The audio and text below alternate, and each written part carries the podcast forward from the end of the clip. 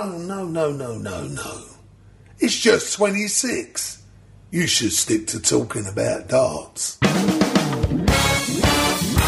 Und genau das tun wir. Hier kommt der Podcast mit Potenzial, das Oki der guten Laune. Die fehlende Sisalfaser in eurem Dartboard. 26 Darts. Und hier sind fast live, aber garantiert in Topform aus dem Madhouse eure drei Spitzen mit Schirm, Schaft und Melone. Sascha, Lutz und Jana. Nicht 24, nicht 25, nö, wir stehen für die konstante 26. Einer mittig, einer links, einer rechts. Keine politische, sondern eine sportliche Haltung, wenn der Wurf mal wieder nicht sitzt, so wie unsere Fragen nicht immer sitzen. Und damit hallo und herzlich willkommen zu unserer neuesten Folge. Und ich begrüße an den Turntables da draußen Jana Bosnitzer. Hallo Jana. Hallöchen. Und natürlich auch Lutz Wöckener. Lutz, moin. Hi. Ja, mein Name ist Sascha Bandermann und äh, Aufnahmedatum dieser Folge, muss man natürlich sofort einwerfen, ist der 6. Dezember. Das heißt Nikolaus. Und sofort die Frage vorneweg, weil sie so inhaltlich wichtig ist. Jana, was war drin im Stiefel? Ey, Pantoffel. Richtig geile, warme Pantoffel. Die kommen auf jeden Fall mit nach London. Wie im Stiefel ein Pantoffel? Ja, und natürlich Süßigkeiten. Aber ja, also im Pantoffel, der Pantoffel war quasi das Nikolausgeschenk und der war dann gefüllt mit äh, Süßigkeiten. Okay, sehr gut. Und äh, Lutz, gibt's das äh, auch bei dir im Seniorenbereich noch? Mm. Sowas wie Stiefel und Nikolaus? Ja, gibt's tatsächlich noch. Ich muss aber jedes Jahr meiner Aufgabe als äh, Nikolaus, als Nacht-Nikolaus nachkommen und die Milch austrinken, die meine Kinder dem Nikolaus hingestellt haben und natürlich auch die Kekse, die sie ihm äh, hingestellt haben, aufessen. Von daher freue ich mich immer ganz besonders äh, auf Nikolaus. Da gibt's immer eine extra Portion. Ich habe ihn nicht gesehen, aber ich habe den Darts-Weltmeister gesehen. Du hast ihn gesehen? Ja. Wer ist es denn? Wo schlich er rum? Ich will nicht spoilern, ich will nicht spoilern. Äh, ich ich glaube, wir müssen heute gar nicht so viel über die WM reden, auch wenn in unseren Köpfen äh, sich schon sehr viel damit beschäftigt. Äh, aber das machen wir, glaube ich, dann nächste Woche, oder? Ja, würde ich auch sagen, aber äh, schön, dass du eine heilige Erscheinung hattest. Ich bin gespannt, was äh, da irgendwann mal rauskommt. Skandal übrigens, das noch vorneweg, finde ich ja. Ähm, es gibt keinen Weihnachtskalender. Ich habe lange gesucht in jedem Supermarkt. Die gehen alle nur bis 24. Ich bin stinksauer. Ich wollte einen bis 26. Und den werden wir nächstes Jahr werden wir den drucken. Das gibt's ja gar nicht. Gute Idee, Sash. Gute Marketingidee. Ich, ich habe auch noch eine, also wenn man mal messen will, die Darts-Begeisterung in diesem Land und, und wie sich alle schon darauf vorbereiten und schon voll im Thema sind. Ich würde gerne eine kleine, äh, ist ja auch die Zeit der Gedichte, Adventszeit, äh, eine kleine Mail vorlesen, wenn ihr die Minute mir noch geben würdet. Aber nur eine kleine, bitte. Aber immer. Nur eine kleine Mail. Also ich habe Post gekriegt. Ähm, das ist jetzt äh, ein paar Tage her von einer Agentur, die offenbar einen Werbepartner von Gabriel Clemens vertritt. Es geht um einen Wettanbieter. Und äh, aus dieser Mail ähm, möchte ich gerne äh, zitieren. Und diese Mail, muss man wissen, kam nachdem schon klar war, dass äh, 1000 Fans im Ali Pelli ähm, dabei sein werden. Und äh, ich las dann folgendes. Das Darts-Event des Jahres steht vor der Tür, wenngleich die WM im Ellipelli dieses Jahr voraussichtlich vor leeren Rängen stattfinden wird. Das ist wahnsinnig ungewohnt für uns. Es macht mit den Fans eindeutig auch mehr Spaß und wir hoffen, dass wir sie so schnell wie möglich wieder mit dabei haben werden, verriet uns die deutsche Darts-Hoffnung Gabriel Clemens in einem Exklusivinterview mit dem, ich sage jetzt den Namen der Firma nicht, auch ohne die extra Motivation von den Zuschauerrängen erwartet sich der German Giant einiges von der WM-Teilnahme 2020. Natürlich möchte man sich immer steigern und besser sein als im Vorjahr. Von daher wäre die zweite oder dritte Runde schon eine schöne Sache. Also, ich glaube, Ich würde Gaga sagen, das ist äh, hat, das hat sein Ziel schon von, erreicht. da hätte noch mal jemand drüber lesen sollen, oder? Ja, also äh, finde die Fehler, da wären wir lang dabei. Am schönsten finde ich das Ende, dass Gaga hofft, dass er es diesmal in die zweite Runde schafft. Ähm, Ja. Insofern kann er sich eigentlich schon zurücklehnen. Ziel jetzt schon erreicht. Top. ja. WM 2020 ist auch gut. Zurück, Ja, und- zurück in Ja, die Zukunft. Naja. Ja, sehr schön. Ah, übrigens, äh, dann auch nochmal aber äh, ein Shoutout und ein Danke an die Darts-Fans. Äh, will ich nicht äh, vergessen, bevor die Folge gleich wieder rum ist, in den nächsten zwei Minuten. Ist echt cool zu sehen, finde ich, äh, wie sich da auch übrigens die Zahlen entwickeln, was äh, unser kleines Hörspiel hier betrifft. Also schon mal äh, da draußen danke fürs Zuhören und äh, gerne dürft ihr natürlich auch äh, weitererzählen, dass es diesen Plumperquatsch gibt. Würden wir uns freuen. Genau. Und äh, eins müssen wir auch noch sagen, bevor wir äh, unseren Gesprächspartner auch reinholen und ja nicht so dramatisch viel über die WM 2021 sprechen werden. äh, aber natürlich trotzdem das Thema WM äh, irgendwo drin haben werden. Ich wollte noch mal ganz kurz äh, sagen, dass wir ja auch eine WM-Teilnehmerin haben. Teilnehmerin, damit hast du es ja schon verraten. Ja, das ist richtig, aber es gibt äh, nebst dir übrigens, weiß nicht, schon noch ein paar Milliarden Frauen auf diesem Planeten da draußen. Echt also. jetzt, oder was? Ja, ja, ja, ja. Gut, dass ich dich hab, Sesh. Du holst mich immer wieder zurück Ja. auf den Boden. Ja, es ist schön. Draußen vom Walde komme ich her. Ich muss euch sagen, es weihnachtet sehr. Ja, aber Überall an den Dartspitzen. Ja, so, es geht weiter. Überall an den Dartspitzen sehe ich viele neuen Data-Blitzen. Der Oh Ellie Pelli Gott, ist oh geschmückt, Gott, oh Gott. um die tausend Fans entzückt. Und mittendrin in Londons Herz sitzt bald Jana. Das ist kein Scherz. Echt- So echt jetzt? Jana, du bist dabei. ja, Applaus, Sesh. Das war ganz großes Kino. Das ist ja Wow. ganz lyrische, lyrische äh, Kunst, die wir hier abfeuern in den ersten Minuten. Aber ja, ich werde am, also jetzt ist ja Sonntag, genau heute in einer Woche, die große Busreise nach London antreten für Sport 1. du fährst mit dem Bus. Wir fahren dieses Jahr mit dem mit Bus. dem Flixbus. Äh, nee, mit dem Flixbus nicht, mit, dem- mit dem Techmobil, äh, mit unserem Regisseur Moritz Blume, der ja auch jedes Jahr mit dabei ist. Und äh, ja, mit Corona war es dieses Jahr in der Vorbereitung echt wild. Also wir wussten eigentlich bis gestern gefühlt noch nicht, ob wir es jetzt schaffen hinzufahren oder nicht, ob wir 14 Tage in Quarantäne müssen oder nicht und wie wir uns testen, wann wir uns testen. Also es war wirklich ähm, organisatorisch ein Albtraum, aber ich glaube, wir sind auf einem guten Weg und ich sehe mich nächste Woche Sonntag mit Moritz im Bus. Auf dem Weg ins Ellipelli. Aber es gibt schlechtere Mitfahrer, finde ich. Also Ja, aber der hat keinen Führerschein. Das weiß nur keiner. Das weiß nur keiner. Das ist, okay. Und der fährt grundsätzlich den deutschen Weg weiter, auch auf der Insel. Das ist ein Riesenproblem, das habe ich auch ein paar Jahre ertragen müssen.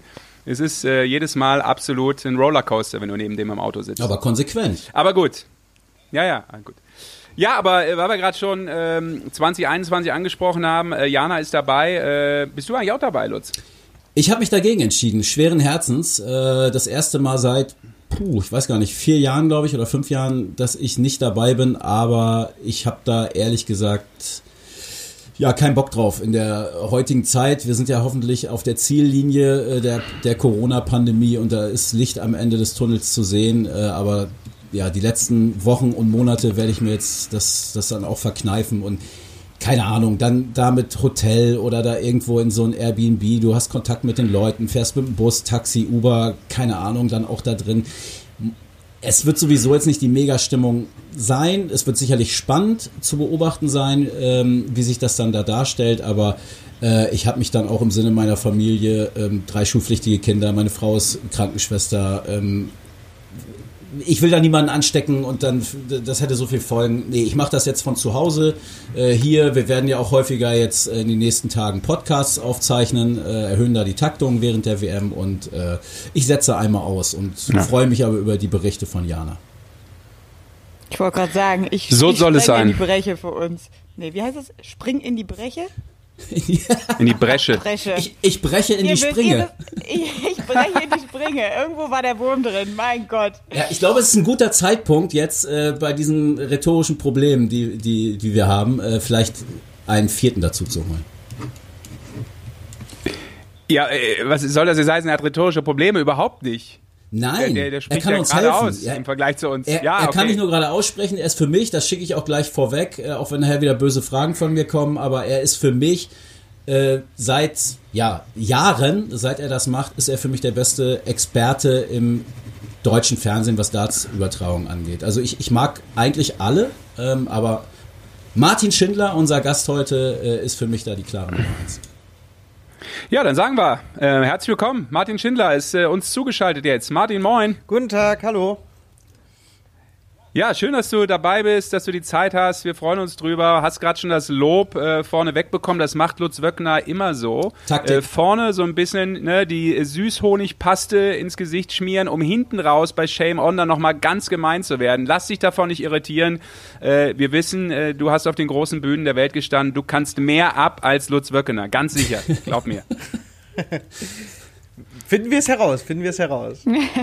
Sehr gut. Das ist eine sportliche Einstellung, genau. Martin, also wie gesagt, klasse, dass du dabei bist. Äh, wir wollen ein bisschen ähm, quatschen über dich, über deine Situation und äh, auch gar nicht so viel jetzt äh, unbedingt äh, erstmal Richtung WM 2021 blicken. Das machen wir später auch noch ein bisschen, weil uns da auch natürlich deine Meinung ähm, zum äh, wichtigsten Turnier des Darts-Jahres interessiert. Aber lass uns kurz einsteigen, auch wenn es aus deiner Sicht natürlich ein harter Schnitt ist. Ähm, sportlich, dramatisch, tragisch kann man das nennen. Ähm, vor allem natürlich aus deiner persönlichen Sicht. Du hast die WM knapp verpasst. Erstmal grundsätzlich, wie hast du es verarbeitet? Hast du es schon verarbeitet? Knappst du noch dran? Äh, gib uns mal einen Einblick so in dein, dein Seelenleben, möchte ich mal meinen. Naja, ich würde sagen, aufgrund der aktuellen Lage hat man ja schon gemerkt, äh, im letzten, also habe ich im letzten halben Jahr ja schon gemerkt, dass es schwierig wird, dass äh, mehr oder weniger ja die Luft echt dünn wird und man hat dann natürlich auch einfach nicht mehr so viele Turniere, die man spielt und hat diese Winter Series, diese Autumn Series, diese Summer Series, wo man dann genau in dieser einen Woche halt auch da sein muss und die Leistung abrufen muss. Und ähm, ja, das habe ich halt nicht wirklich getan. Also ich fand jetzt gerade zum Beispiel in der Winter Series habe ich halt zwar nicht schlecht gespielt, aber einfach nicht genug Spiele gewonnen, nicht genug Ergebnisse geholt. Ja, und dann ist es natürlich ähm, leider das Resultat davon, ne? dass man die WM verpasst, dass äh, jetzt die Tourcard natürlich äh, verloren geht und so. Aber das wusste ich natürlich schon vorher. Dementsprechend ähm, es ist jetzt nicht eine Welt, die über mir zusammenbricht oder irgendwas ähnliches. Nein, ganz im Gegenteil. Ähm, wieder von unten anfangen ist doch auch was ganz Schönes. Ich will noch mal kurz, äh, weil wir nicht so ein rein nerdiges äh, Publikum auch, auch haben so, und den Hörern nochmal erklären, worüber wir hier reden. Also Sascha hat gerade zu Recht von, von einem Drama gesprochen. Ähm, ich finde, das trifft es absolut. Also diese Tourcard, ähm, die brauche ich, um, um an PDC-Turnieren teilnehmen zu dürfen. Ähm, und wer zwei Jahre in Folge nicht unter den Top 64 in der Order of Merit, der, der ja, sogenannten Weltrangliste steht, der muss die Tourcard wieder abgeben. Ähm, diese zwei Jahre waren jetzt um ähm, bei dir, weil du es eben letztes Jahr auch nicht geschafft hattest. Äh, und über diese ähm, Players Championship Turniere, die ich mit der Tourcard spielen kann, komme ich dann eben zu den großen TV-Turnieren, die viele eben aus dem, aus dem Fernsehen dann, dann auch äh, kennen. Da sammle ich quasi das Geld ein. Das ist so das Brot- und Buttergeschäft. Wie gesagt, 64, die Top 64 sind dabei, äh, kriegen eine, äh, kriegen eine, eine Tourcard. Äh, du stehst jetzt auf Platz 66. 250 Pfund, also die Order of Merit ist eine Geldrangliste, 250 Pfund hinter der 65, die in diesem Jahr gereicht hätte, weil Harry Ward äh, seine Tourkarte zurückgeben wird. Also ging es für dich und das will ich nur noch mal, noch mal beschreiben, damit, damit das auch jedem klar ist. Es gab jetzt noch diesen, diesen letzten Qualifier für die WM.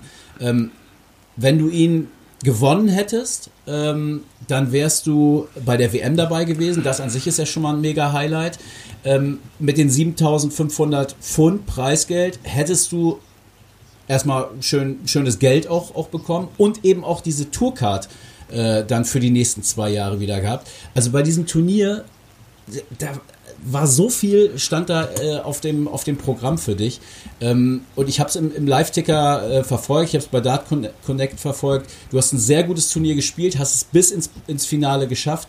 Und ähm, ja, vielleicht kannst du das nochmal beschreiben gegen Nils Sonnefeld, wie du dich da gefühlt hast, wie dieser Druck, also ich als, als neutraler Beobachter habe ja hab gezittert am, am Handy, weil das wirklich eine unglaubliche Situation war. Da hing so viel dran. Ähm, du hast es gerade ein bisschen relativiert, aber es muss doch immens gewesen sein, oder nicht? Also ich muss wirklich ganz ehrlich sagen, ich war definitiv äh, nervös gewesen, auch gerade im Finale, aber nicht äh, wegen der aktuellen Ranglistensituation oder wegen der ähm, Tourcard-Situation, weil da muss ich ganz ehrlich sagen, das wusste ich gar nicht, dass es so knapp alles aussieht mit dem Preisgeld. Für mich habe ich, also ich weiß für mich, dass es mir und meinem Kopf nicht gut tut, wenn ich zu viel auf diese ganzen Ranglisten gucke. Und dann stellt man sich natürlich immer genau die Frage, was wäre, wenn. Ja, ähm, ich war in diesem Spiel gegen Sonnefeld einfach wirklich nervös und habe einfach auch gehofft, weil er ist, glaube ich, sogar noch jünger als ich, dass auch einfach mal da die Nerven irgendwie irgendwann bei ihm einsetzen. Aber er hat das so konstant runtergespielt, fast immer wieder nur mit Trippeln gespielt. Und das hat es dann natürlich extrem schwer gemacht. Ich musste mich vorher durch zwei wirklich bullenschwere Matches durchbeißen gegen äh, Jesus Noguera und äh, Kai van Leung. Ich bin mir da immer noch nicht sicher, wie man ihn ausspricht. Ja. Und ähm, das waren alleine die zwei Spiele zu gewinnen, das war schon, glaube ich, eine Monsteraufgabe. Da hätten sich andere wesentlich schwerer dran getan. Ja, und dann hätte ich nochmal so ein Bullenspiel, so ein Monsterspiel auspacken müssen, um ihn wirklich da zu brechen. Und das habe ich halt nicht. Und dann bin ich einen Break in diesem 7 zu 4 Ergebnis hinterhergelaufen. Und äh, das war dann dementsprechend auch das Endergebnis. Hattest aber beim 4-5 noch, äh, wenn ich das richtig gesehen habe, äh, ich tippe mal auf der Doppel 20, äh, nochmal ein, ein Dart zum, zum Break, oder? Ja, definitiv. Also die Chancen hatte ich, alle Male, aber ich habe sie halt einfach nicht genutzt. Ähm, ich habe, glaube, als es auch den 6-4 stand und er seinen eigenen Anwurf hatte, hatte ich auch die Chance zum Break. Da habe ich, glaube ich, 100 Rest gehabt, zwei Darts auf Tops verpasst. War dann auch sehr ärgerlich, aber manchmal, wenn der Wurm halt drin ist, ist der Wurm halt drin, dann. Es war jetzt generell eine schwierige Situation. Es lief alles äh, nicht zu meinen Gunsten, ob es jetzt äh, spielerisch war oder die ganze Corona-Situation. Dementsprechend, mhm. man muss einfach das Beste draus machen und das habe ich halt definitiv versucht. Mhm. Ich finde es ganz interessant, was du sagst, ähm, dass du dir das im Vorhinein, dir die Rangliste gar nicht so anschaust, wie es jetzt ein Lutz Wöckener macht. Ähm, und ich glaube, dass da auch schon ein, ähm, ein Schlüssel zum Erfolg potenziell drin liegen kann. Weil ich glaube, wenn du in ein Match so gehst, wie es dann jetzt Lutz wahrscheinlich machen würde, das von hinten und vorne dreimal durchgerechnet hast, um dir dann wirklich vor die Nasenspitze zu halten, was hier gerade eigentlich auf dem Tableau liegt, dann ist in so einem Mentalsport Darts wahrscheinlich die Messe schon gelesen, oder? Also ich meine, Druck ist gut, Konkurrenz belebt das Geschäft, aber ich glaube, das ist ein bisschen zu viel. Definitiv. Also es gehört natürlich spielerisch einiges dazu, überhaupt mitzuhalten. Aktuell ähm, die Corona-Zeit wird natürlich sehr viel dafür gesorgt haben, dass viele trainiert haben, dementsprechend besser geworden sind. Und ähm, wenn ich mir meine letzten zwei Jahre angucke, was ja dementsprechend gelöscht wird in den in der Rangliste. Äh, 2017 war das Einsteigerjahr, das war in Ordnung für mich und 2018 war mein mit Abstand Bestes und genau das musste ich jetzt ja auch 2020 verteidigen.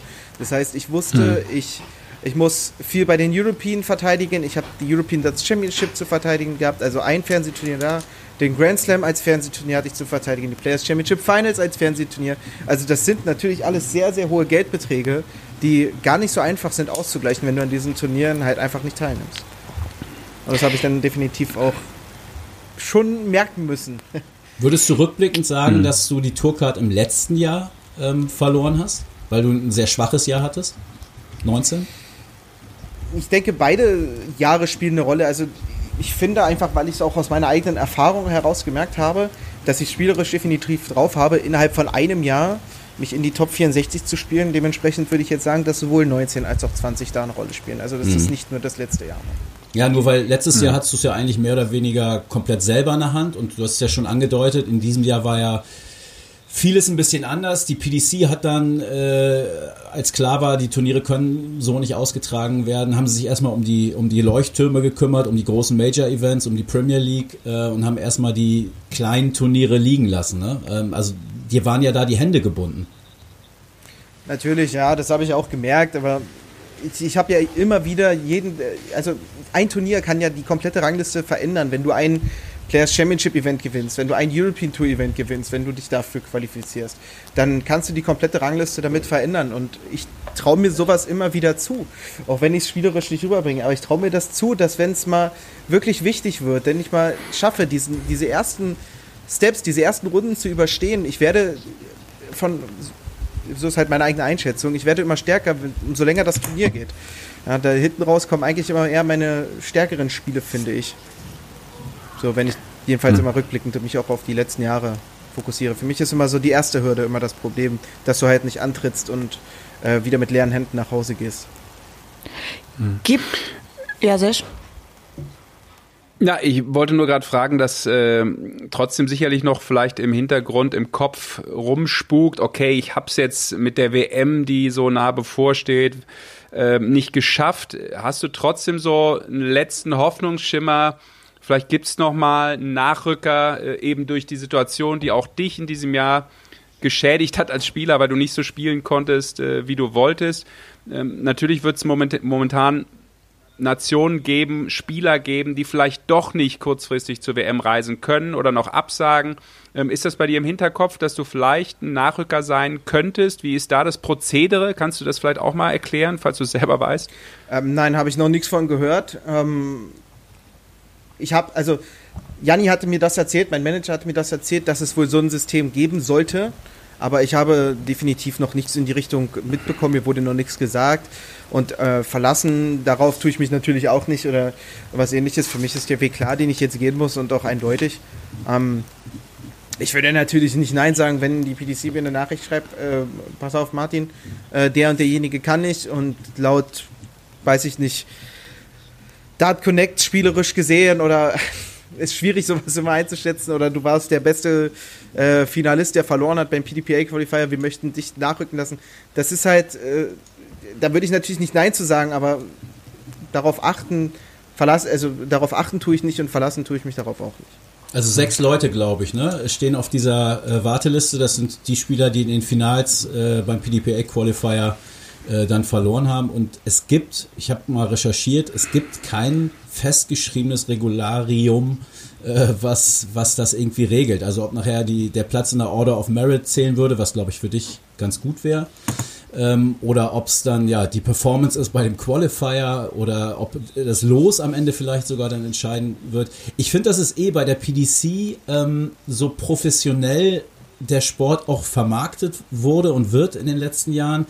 Ähm, was so Regularien angeht, äh, kommen wir viel zu häufig noch an Punkte, äh, wo man nicht genau weiß, ja, wie, wie läuft denn das jetzt eigentlich? Also man ist gespannt, was die P äh, PDC dann bekannt gibt, so in einigen Dingen. Und kann eigentlich nicht angehen, finde ich. Es muss eigentlich jetzt klar sein, äh, wenn, weiß ich nicht, Paul Lim nicht anreisen kann aus, aus Hongkong, was ja schade wäre, ähm, dann spielt Spieler XY. Ne? Also das müsste man eigentlich jetzt wissen. Äh, ich, ich glaube immer noch, dass ich Fallon Sherrock auch irgendwie bei der WM äh, noch sehen werde, weil Barry Hearn, die Queen of the Palace, da irgendwie noch einschleust. Ähm, die, die haben immer noch so drei, vier Hintertürchen eingebaut und äh, das finde ich irgendwo nicht, nicht, ganz, nicht ganz fair und professionell auch schon mal gar nicht. Aber bin ich bei dir, Lutz? Ich finde auch, dass da ähm, noch ein bisschen brach liegt. Ähm, bei allen Möglichkeiten, sich für so ein Turnier, wie auch zum Beispiel die WM zu qualifizieren. Ähm, ich finde es immer noch sehr, sehr na schwer nachvollziehbar für den normalen Menschen da draußen. Wie funktioniert eigentlich diese Tour?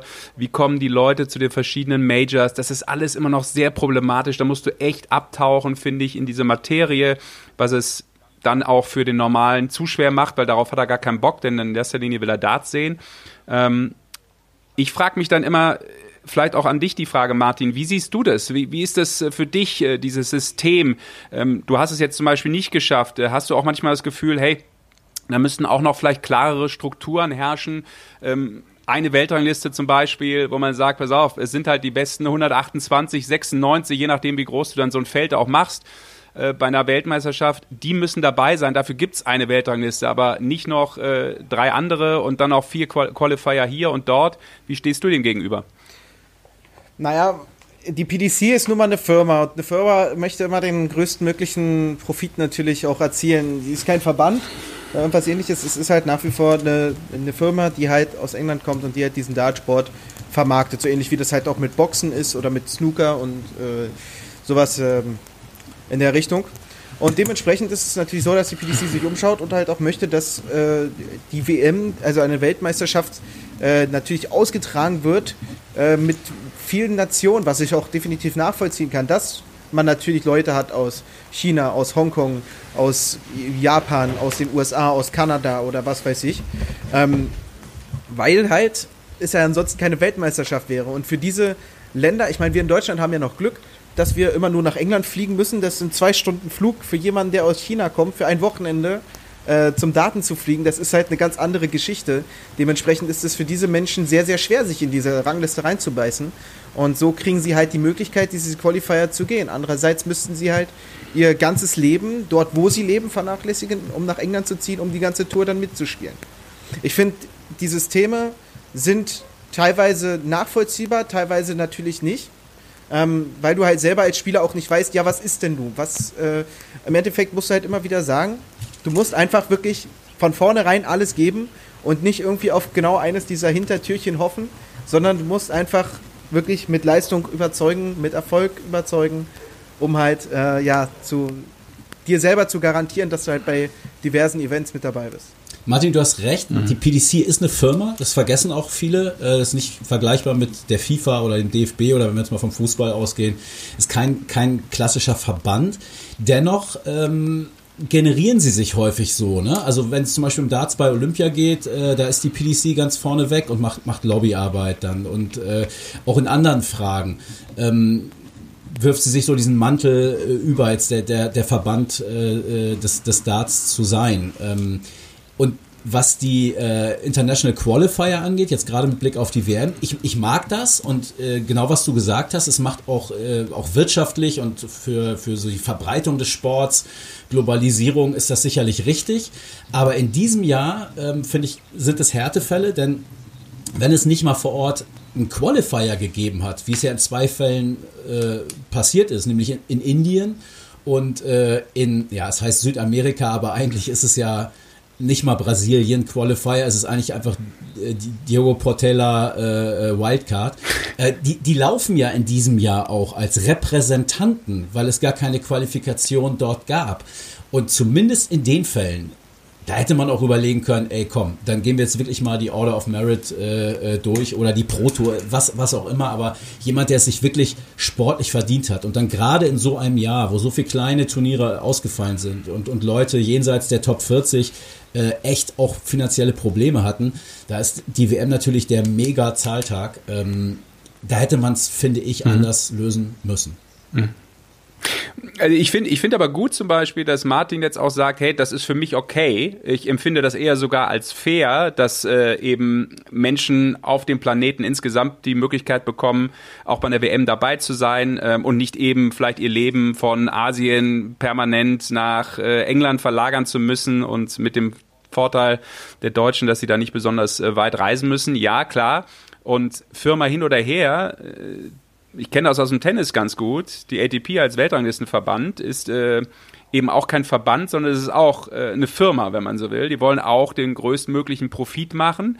Nichtsdestotrotz gibt es da eine Weltrangliste. Bin ich unter den Top 100, bin ich bei den vier großen Majors dabei. Stehe ich hinter 100, bin ich eventuell nicht dabei.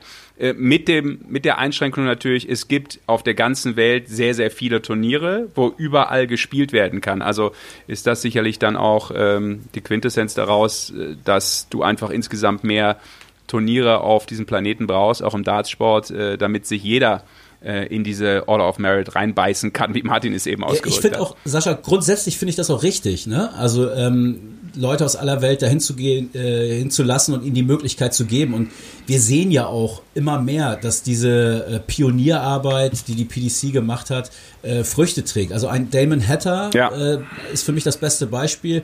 Wahrscheinlich wäre nach Simon Whitlock sonst aus äh, Australien nicht viel gekommen, aber da kommen Spieler nach. Äh, über Asien müssen wir gar nicht reden, ähm, aber auch so ich finde, Australien ist ein gutes Beispiel. Damon Hatter ist einfach ein gutes Beispiel. Ähm, diese Leute hätten das sonst nicht geschafft. Ne? Oder auch ein, ein José mhm. de Sousa ähm, äh, hat auch Möglichkeiten dadurch bekommen, in den letzten Jahren Erfahrungen zu sammeln äh, auf, auf der WM-Bühne über, über den äh, regionalen Qualifier. Also ähm, das, das macht schon Sinn und auch durch die ähm, dadurch, dass die immer mehr um die um die Welt touren auch mit ihren äh, ja, Einladungsturnieren sind es dann ja mehr oder weniger ähm, das ist schon, ist, schon, ist schon richtig. Nur, wie gesagt, in diesem Fall, wenn nicht mal eine Qualifikation stattgefunden hat, dann irgendwen zu benennen, ähm, mh, hm, fand, ich, fand ich nicht gut. Hätte ich lieber zwei, drei, äh, hätte ich lieber zwei, drei Spielern noch äh, aus der Order of Merit ähm, eine Chance gegeben. Nee, wir hätten Martin Schindler benannt. 26 Starts sollte eigentlich, finde ich, ein, eine Wildcard zugesprochen bekommen und wir dürfen auswählen. Muss ich mit äh, Barry Hearn mal drüber reden. Ja, bleib da mal dran, ist eine sehr gute Idee. Martin wird es auch ja. freuen. Äh, Martin, du hast eben gesagt, äh, für dich ist jetzt dein Weg ganz klar, den du gehen musst, auf den du dich jetzt konzentrierst. Bedeutet jetzt für dich, du musst im Januar wieder die Q-School spielen, um da wieder an deine Tourcard zu kommen, richtig? Genau, richtig, ja. Nimm doch mal unsere Zuschauer noch mal so ein bisschen mit. Also erstens, was hängt da jetzt wiederum für dich dran, so im Januar? Und nimm auch mal unsere Zuschauer so ein bisschen mit, was diese Q-School bedeutet. Wie kommt ähm, man an so eine Tourcard ran? Also Q-School ist im Prinzip nichts anderes wie äh, ein Turnier äh, an einem Tag und das halt auf vier Tage gesehen. Also sprich, du hast vier Turniere, vier Tage, die du spielst und äh, Ziel ist es, eins dieser Turniere zu gewinnen oder möglichst immer weit zu kommen, dass man über die Punkte halt äh, sich eine Tourcard ergattert. Und wenn man sich dort eine Tourcard ergattert, darf man halt wieder zwei Jahre äh, die ganzen Players Championships, also die ganzen Pro Tour Events spielen, diese täglich Pro Turniere spielen, damit man bei den Fernsehturnieren dann eventuell mit dabei ist. Ähm, die Q-School ist halt ja ein Single-K.O., wo sich jeder anmelden kann, beliebig wie er möchte. Ähm, jetzt, ich denke ja, es wird ja jetzt wieder getrennt sein. Also ich werde in Deutschland spielen, was natürlich angenehm ist. Ich weiß noch, dass ich vor vier Jahren in ähm, England gespielt habe, in, in Wigan damals, und am letzten Tag mich da dann durchsetzen konnte äh, gegen Paul Rowley. Ja, das weiß ich natürlich noch. ähm, Im Finalspiel. Du hast Man muss vielleicht gesagt, noch. Achso. So, nee, mach Ja, du, doch, Sesh, mach das gut. Äh, Lutz, mach's kurz Ende, führ's kurz zu Ende. Du wolltest noch was erklären. Ja, ich, nee, ich wollte was ergänzen, dass es eben keine Setzliste gibt. Ne? Also das muss man vielleicht noch dazu sagen. Und äh, wenn man jetzt auf ein, 2021 blickt, ein Raymond van Barneveld wird die Q-School spielen. Äh, ich habe vor ein paar Tagen mit Nico Kurz gesprochen. Der wird die Q-School äh, komplett spielen ähm, zum ersten Mal. Und da werden sicherlich noch der ein oder andere äh, sehr starke Spieler äh, wird, wird da am Start sein. Ähm, und wenn du dann am ersten Tag spielst du erste oder zweite Runde gegen Barney, äh, zwei, am zweiten Tag gegen Nico und am dritten Tag gegen, ich weiß nicht, wer auch immer da noch kommen mag, dann hast du schon kaum mehr eine Chance, allein aufgrund Ja. der Auslosung, über diese Gesamtwertung reinzukommen und musst echt dann so ein Ding mal komplett gewinnen. Und es ist brutal schwer. Also Martin von seiner Qualität her, von seinem Potenzial her, ja, egal wer da antritt, sicherlich ein Kandidat, äh, ein Top-Kandidat, da durchzukommen erfolgreich und sich am Ende die Tourcard zu sichern. Aber das ist ein Ding, da kannst du vorher nichts prognostizieren oder äh, irgendwelche Wahrscheinlichkeitsrechnungen aufmachen. Funktioniert nicht. Also Martin, du merkst, wenn du irgendwie mal so Druck aufgebaut bekommen möchtest, rufst einen Lutz einfach an, das kann er. Ja, ich glaube, das weiß, ich glaube, das weiß er selber. Also er, Ja, er kennt es ja auch. Aber wie, wie hat sich das denn verändert, deiner Meinung nach, so im Vergleich zu vor vier Jahren? Wie, was glaubst du von der, von der Spielstärke und von der Menge auch der, der Leute, die das, die das versuchen? Ähm, ich weiß halt, dass es jetzt natürlich äh, wesentlich mehr europäische Teilnehmer gibt bei unserer Q-School im Vergleich äh, zu, zu früher, vor vier Jahren. Vor vier Jahren, da waren wir, glaube ich, mit, ich sag jetzt mal grob, vielleicht 20, 30, äh, maximal 50 Europäern drüben, würde ich jetzt mal wirklich behaupten. Und die anderen 400, 450 äh, Menschen kamen halt aus England, die die Q-School gespielt haben. So, und jetzt hat man immer noch diese ganzen Personen aus England oder aus UK und die und jetzt sind bei der äh, europäischen Q-School halt noch weitere 400, 500 Leute, weiß ich jetzt gar nicht, mit dabei. Ja, mittlerweile hast du ja sogar 30, 40 Deutsche, würde ich, würde ich sagen. Ne? Also wenn es damals 40 Leute insgesamt waren, die kommen ja heutzu- heutzutage schon fast aus Deutschland. Ja, eben. Also, da kommt natürlich dementsprechend, mehr Leute es sind, kommt auch Qualität dahinterher. Und ähm, aber jetzt um als Beispiel, was du gesagt hast, wenn du natürlich äh, die Auslosung bekommst und du kriegst Nico, du kriegst Barnefeld, das sind für mich ähm, alles potenzielle Gegner, die ich halt auch einfach schlagen muss, ähm, wenn ich die Q-School halt bestehen möchte. Ich will nicht, äh, wie schon gesagt, über eins dieser Hintertürchen, äh, also über die Rangliste mich qualifizieren, eine Tourcard zu bekommen, sondern wenn dann halt über den einfachsten Weg einen Tag gewinnen und fertig. Aber dass es super schwer ist und bullenschwer ist, weiß ich natürlich. Dementsprechend ist es natürlich äh, ärgerlich, halt die Tourcard zu verlieren und das war ja überhaupt nicht mein, mein Ziel, aber manchmal kann man das Unausweichliche nun mal nicht verhindern. Aber wie stellt sich das, äh, Martin, auch vielleicht finanziell dar momentan für dich? Keine Tourkatze haben? Naja, wenn ich die Tourcard nicht kriegen sollte, wäre es natürlich äh, problematisch, weil einfach keine Preisgelder reinkommen. Dementsprechend ähm, haben mein Manager und ich uns ein System überlegt, äh, wo ich jetzt gar nicht so tief ins Detail gehen möchte, aber wir haben uns ein System überlegt, wie wir das halt trotzdem hinbekommen. Doch, erzähl Auch- doch mal. Für, ne? Das klingt natürlich jetzt sehr Auch- vielversprechend, Martin. Ja, ja. Auch für den Fall halt natürlich, dass ich nicht die Tourcard bekommen sollte, weil äh, das finde ich halt so gut an Janni. Er, er steht halt nach wie vor zu mir, er steht nach wie vor hinter mir, egal wie schwer es halt war. Und das, was er halt definitiv auch gesagt hat, also im Sport ist natürlich das Wort Pech immer schwierig anzusehen, aber wirklich von Pech musste man teilweise bei meinen Spielen, die ich gemacht habe, wie sie verlaufen sind und wie ich mich einfach auch dann selber nicht belohnt habe, von, von Pech sprechen. Ob es denn einmal einfach, ob das Pech halt war, mein eigenes Unvermögen, einfach gewisse Spiele, diverse Spiele nicht zu gewinnen, dass ich halt jetzt in diese Situation gekommen bin, eben meine Tourcard zu verlieren. Ist halt leider so. Ja, kann man im Nachhinein nicht mehr verändern. Und es heißt jetzt für mich alles geben und finanziell werden wir das auf jeden Fall hinkriegen.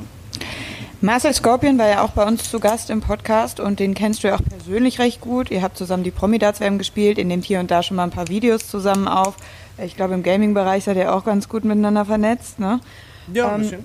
Und er hat zu uns gesagt, ähm, Zitat, Martin Schindler ist so gut, das kann man sich gar nicht vorstellen. Woran liegt's denn dann jetzt? Weil es kann ja nicht nur Pech sein. Du hast eh ähm, zu Beginn selbst gesagt, du bringst dein Spiel einfach manchmal nicht auf die Bühne. Du, du hast das Potenzial, sagst du auch von dir selbst, die ganz Großen zu schlagen. Warum, woran liegt's denn dann im Moment? Was glaubst du, was ist dein Gefühl? Also ich, ich habe nicht nur ein Gefühl, sondern ich weiß, woran es liegt. Und das ist einfach so ein, so ein Loch von äh, Selbstvertrauen, von Selbstbewusstsein. Wenn du dann halt an Bord stehst und einfach nicht diesen Erfolg vorher hattest, dieses Gefühl hattest vom Gewinnen. Und wenn du das einmal verloren hast, ist es schwer, das einfach wieder aufzusammeln. Ich glaube, das sieht man halt auch bei, bei vielen Spielern. Das merkt man auch zum Beispiel aktuell bei Van Gerven. Weil Van Gerven, der hat jetzt auch einfach viele Spiele hintereinander verloren, wo also er hat natürlich auch viel gewonnen, das macht ihn jetzt zur Nummer 1, aber er hat auch viele Spiele verloren, die er früher halt nicht mal im Ansatz verloren hätte. Und wenn du einfach mal in diese Spirale reinkommst, in dieses Loch, ist es super schwer, dort wieder rauszuklettern. Und das habe ich einfach gemerkt. Es war einfach, vor zwei Jahren war es eine Selbstverständlichkeit, wenn ich 5-2, 5-3 vorne gelegen habe, noch dieses eine Leck zu holen und dieses Spiel zu gewinnen. Diese Selbstverständlichkeit ist ein bisschen gegangen, weil natürlich auch das Niveau einfach stärker geworden ist und wenn dieses Selbstvertrauen einen dann einfach mal verlassen hat, äh, ist es immer schwieriger geworden. Aber ich muss Ma- auch sagen, äh, Ja? ich muss auch sagen, diese, diese ganzen wirklich schlechten Situationen, und ich rede wirklich da von vielen Situationen, die haben mich jetzt auch geformt und die haben mich auch definitiv vorangebracht.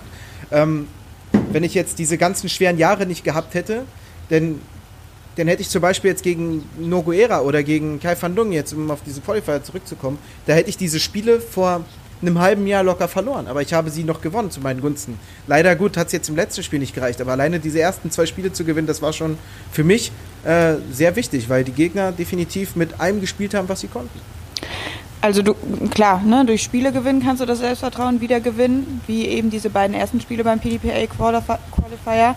Machst du sonst noch was, um Selbstvertrauen zu tanken? Im privaten Bereich arbeitest du da mit Mentalcoach oder gibt es in deinem Umfeld persönlich ähm, Menschen, die dir da helfen, da rauszukommen? Ähm, ich weiß, äh, ich war wegen diverser Situationen schon bei äh, Mentaltrainern oder auch äh, noch, wenn wir jetzt mal ehrlich sind, weiter in der Vergangenheit noch bei Psychologen gewesen wegen äh, äh, privaten Gründen und äh, da habe ich festgestellt, dass Psychologen oder auch Mentaltrainer einfach nur dafür da sind, um einen selber den Weg zu zeigen. Den Weg, den du selber gehen musst. Sie können dir nur Hinweise geben, nur Tipps geben, was im Endeffekt entscheidend ist. Aber letztlich kommt es nur auf einen selber drauf an, welchen Weg man geht, wie man ihn geht und was für einen am besten ist. Und das habe ich ähm, definitiv gemerkt die letzten Jahre. Und äh, auch wenn ich ehrlich bin, ich habe 2018, wie gesagt, mein bestes Jahr gehabt. Und in diesem besten Jahr habe ich mit Abstand am wenigsten wirklich trainiert, wenn man da teilweise überhaupt von Training reden konnte. Es war einfach, ich war so im Saft mit diesem wöchentlich Reisen, zu Turnieren fahren, Turniere spielen, dass ich einfach zu Hause kaum mich noch ans Board gestellt habe, weil der Erfolg halt auch da war. Und ich war wie ein bisschen zufrieden damit. Und das ist einfach der Preis, den ich jetzt dafür bezahlen muss, dort einfach nicht weitergemacht zu haben. Aber ich habe mich selber auch gerade in der Corona-Zeit jetzt neu kennengelernt, viel zu Hause sein und so, dass ich äh, definitiv das Zeug habe, mich ans Board zu stellen, Tag für Tag, diesen inneren Schweinehund, auch wenn man überhaupt keinen Bock darauf mal hat, wenn man wirklich einfach die Schnauze voll hat vom Daten, sich dahin zu stellen und das zu spielen und dann wieder die Freude und den Spaß daran zu entdecken. Und das habe ich einfach entdeckt und das ist so wertvoll, das kann man sich gar nicht vorstellen. Also ich selber für mich weiß, wie wertvoll das ist. Stark. Also äh, große, große Worte. Äh, Finde ich überragend, wie du dich da äh, reflektierst. Äh, und du hast, du Ja. hast gesagt, äh, man muss den Weg dann selber gehen. Also jemand, der so reflektiert an die Sache rangeht und auch so selbstkritisch rangeht, dem würde ich gute Chancen einräumen, dass er diesen Weg findet und äh, dann auch, auch gehen kann und auch wird. Und man sollte auch nicht vergessen, dass du echt immer noch verdammt jung bist. Also das Ja. kommt ja auch noch dazu. Ne? Also äh, du hast jetzt vier Jahre Erfahrung gesammelt auf der Tour. Und äh, ja, hey, wenn es dann äh, jetzt, in, selbst wenn es 2021 nichts mit, mit der Tourcard wird, äh, du hast gerade erzählt, du bist ja abgesichert, nenne ich das jetzt mal, über deinen Manager, zumindest über einen gewissen Zeitraum. Dann, äh, weiß nicht, spiel Host Nation Qualifier auf der European Tour, ähm, spiel die Super League, keine Ahnung. Also ein paar Alternativen gibt's ja sicherlich auch noch und äh, da werden noch Chancen kommen für dich, denke ich. Ja. Definit, definitiv, da gibt's ja auch noch die, die ähm, Challenge-Tour für den Fall der Fälle, dass es ja. halt auch nicht gehen sollte mit der Tourcard. Dann kann man über die Challenge-Tour auch noch mhm. sich die Tourcard erspielen für ein Jahr. Kommt über die Challenge-Tour, glaube ich, sogar auch zur WM aktuell. Die ersten zwei der Challenge-Tour-Rangliste, ja. glaube ich, sind auch bei der WM ja. mit dabei. Also es gibt definitiv noch genug Möglichkeiten, selbst ohne Tourcard. Mhm. Sollen wir denn dann mal ein bisschen auf die WM trotzdem blicken? Na, eine Frage hätte ich noch bevor wir zu dem kommen vielleicht, ja. weil mich jetzt auch interessiert, weil er das gerade so schön eingeordnet hat und auch diesen Mentalbereich eingeordnet hat. Das, das finde ich super spannend, weil ähm, ich auch im Sport mal mit einem Mentalcoach gearbeitet habe und das alles Entscheidende bei diesen Themen ist dann einfach, dass du es zulässt, ja, den Weg aufzuzeigen. Das hat Martin sehr schön beschrieben. Er kann nur den oder sie kann nur den Weg aufzeigen. Du musst aber selber gehen. Aber wenn du den Weg kennst, ist es natürlich elementar. Ähm, und bei dieser Thematik ist so entscheidend, dass du es 100% zulässt, weil sonst funktioniert es nicht. Äh, das ist ganz, ganz wichtig, äh, weil wenn du dir, wenn du da arbeitest und denkst, ah, war das jetzt so richtig, mache ich das richtig, dann bist du erst recht äh, mit Dämonen im Kopf am Kämpfen und deshalb ist das eine sehr, sehr spannende Aussage von dir und natürlich gerade in diesem Sport so unglaublich krass wichtig, dass du dich mental auf der Höhe fühlst. Aber um da nochmal, weil du sagst, ich gehe trotzdem natürlich äh, arbeiten, ich trainiere, ich habe da Bock drauf. Wie arbeitest du, wie arbeitet Martin Schindler am perfekten Wurf? Am perfekten Wurf? Zum Beispiel. ähm, am perfekten Spiel kann ich auch sagen. Spiel. Also äh, jetzt, wenn wir natürlich wirklich vom stupiden Training reden, ich trainiere jeden Tag fast ausschließlich ähm, Finish-Kombination, dass ich immer wieder diese diese Finishes, die du brauchst, diese 80, 85, diese Checks, die immer so, dass man die fast garantieren kann zu 100 Prozent. Wenn man die halt im Spiel dastehen hat, muss man die garantieren können. Weil diese 2-Dart, 3-Dart-Finish, die gewinnen einem natürlich die Spiele. Ähm, aber wenn wir jetzt natürlich von außerhalb reden, spielen da viele Faktoren rein. Ähm, es gibt zum Beispiel so einen einfachen Trick, wie man halt einfach das Gehirn aktiviert, auch so eine Mentalsache. Das ist einfach, alles, was ich im Tag über mache, mache ich meistens so mit rechts. Also ich esse mit rechts, ich trinke mit rechts. Ähm, ich werfe mit rechts, ja. Da kann man das, das kann man einfach mal alles umdrehen und mit links machen, ja. Man, weiß ich nicht, man liegt abends im Bett und zieht die Decke zu sich hoch mit rechts, mach's mal mit links, dann aktivierst du dein Gehirn komplett neu. Und das ist auch eine Art von Mentaltraining, ja, hat natürlich jetzt nichts direkt mit Situation, mit dem sportlichen Weg zu tun, aber auch das funktioniert, das bringt dich einfach auf andere Gedanken. Und du hast es auch gerade sehr gut erwähnt, wenn du es wirklich nicht zulässt, Gary Anderson ist ja da so ein Beispiel, der glaubt ja daran nicht, ähm, an, an dieses ganze Mentaltraining und so. Ähm, du musst natürlich auch daran glauben, du musst daran hinterstehen und du musst auch selbst in der, wenn es wirklich auch einfach nicht gut läuft, wirklich trotzdem zu dir selber halten und halt auch selber darauf vertrauen, was du da machst. Aber ich kann auch sagen, selbst ich war an diesem Punkt, wo ich gesagt habe, bin ich dem Ganzen überhaupt gewachsen? Wenn ich mir ein, teilweise natürlich die Großen angucke, die trümmern 140, 140, 140, sind schon wieder nach 9 Darts unter 100. So, bin ich eigentlich selber in der Lage, das zu schaffen? Und umso mehr Spiele ich mache, umso mehr merke ich, ja doch, da kommen doch immer viel häufiger und regelmäßiger diese guten Legs bei rum, wo du nach 9 Darts, nach 12 Darts auf Doppel stehst, auf Finish stehst und das dann heute auch dementsprechend ausmachst. Und mhm. das hat mir wirklich selber viel bedeutet auch, dass ich halt dadurch jetzt durchgekommen bin.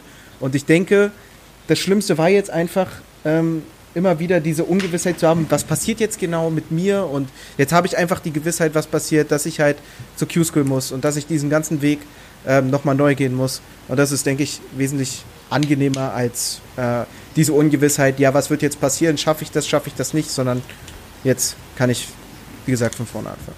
Dann das finde ich auch eine, einen super interessanten Punkt. Dann habe ich auch noch mal eine Anschlussfrage. Ähm, du hast vorhin gesagt, oder gerade gesagt, Martin, dass du ähm, ja, dass, dass dir so ein bisschen dieses Selbstvertrauen fehlt, weil einfach die Erfolgserlebnisse nicht da waren. Das verstehe ich. Also es bezieht sich wahrscheinlich auf Matches auf der Bühne. Hast du denn im Training, wenn du deine zwei Stunden am Tag da am, am Board stehst, hast du über die letzten Jahre deine Entwicklung festgestellt? Also bist du besser geworden? Weil du gerade eben auch sagtest, ey, du siehst das, wie die da eine 140 nach der anderen äh, reinprügeln. Ähm, und dann fragst so, kann ich das überhaupt? Also bin ich überhaupt gut genug, um da überhaupt irgendwann mal, habe ich, hab ich die, die, die Anlagen überhaupt, um, um das mal zu schaffen? Also hast du eine Entwicklung bei dir selber gesehen, jetzt nur im Training? Ich jetzt äh, definitiv gerade die, die ähm, letzten Tage, oder äh, nicht die letzten Tage, also jetzt die, die Winter Series kann ich da als Beispiel bringen. Ähm, wenn ich es vergleiche mit, mit der Summer Series, die ich gespielt habe, war die Winter Series so viel besser. Von, von den Leistungen her, von den Spielen her. Teilweise war die Auslosung halt auch bitter. Ja, aber ich muss sagen, die, die, die großen Guns, die ich dann vor mir hatte in der Erstrunde, die habe ich dann halt auch geschlagen und bin dann eher gegen wieder diese vermeintlich schwächeren Gegner rausgegangen. Und es ist wieder diese Sache von Selbstvertrauen. Gegen einen guten Spieler weißt du, der wird, wenn du Fehler machst, äh, dich bestrafen und da hast du halt einfach äh, weniger Druck, finde ich. Wenn ich jetzt zum Beispiel gegen Gervin Price spiele oder Van Gerven.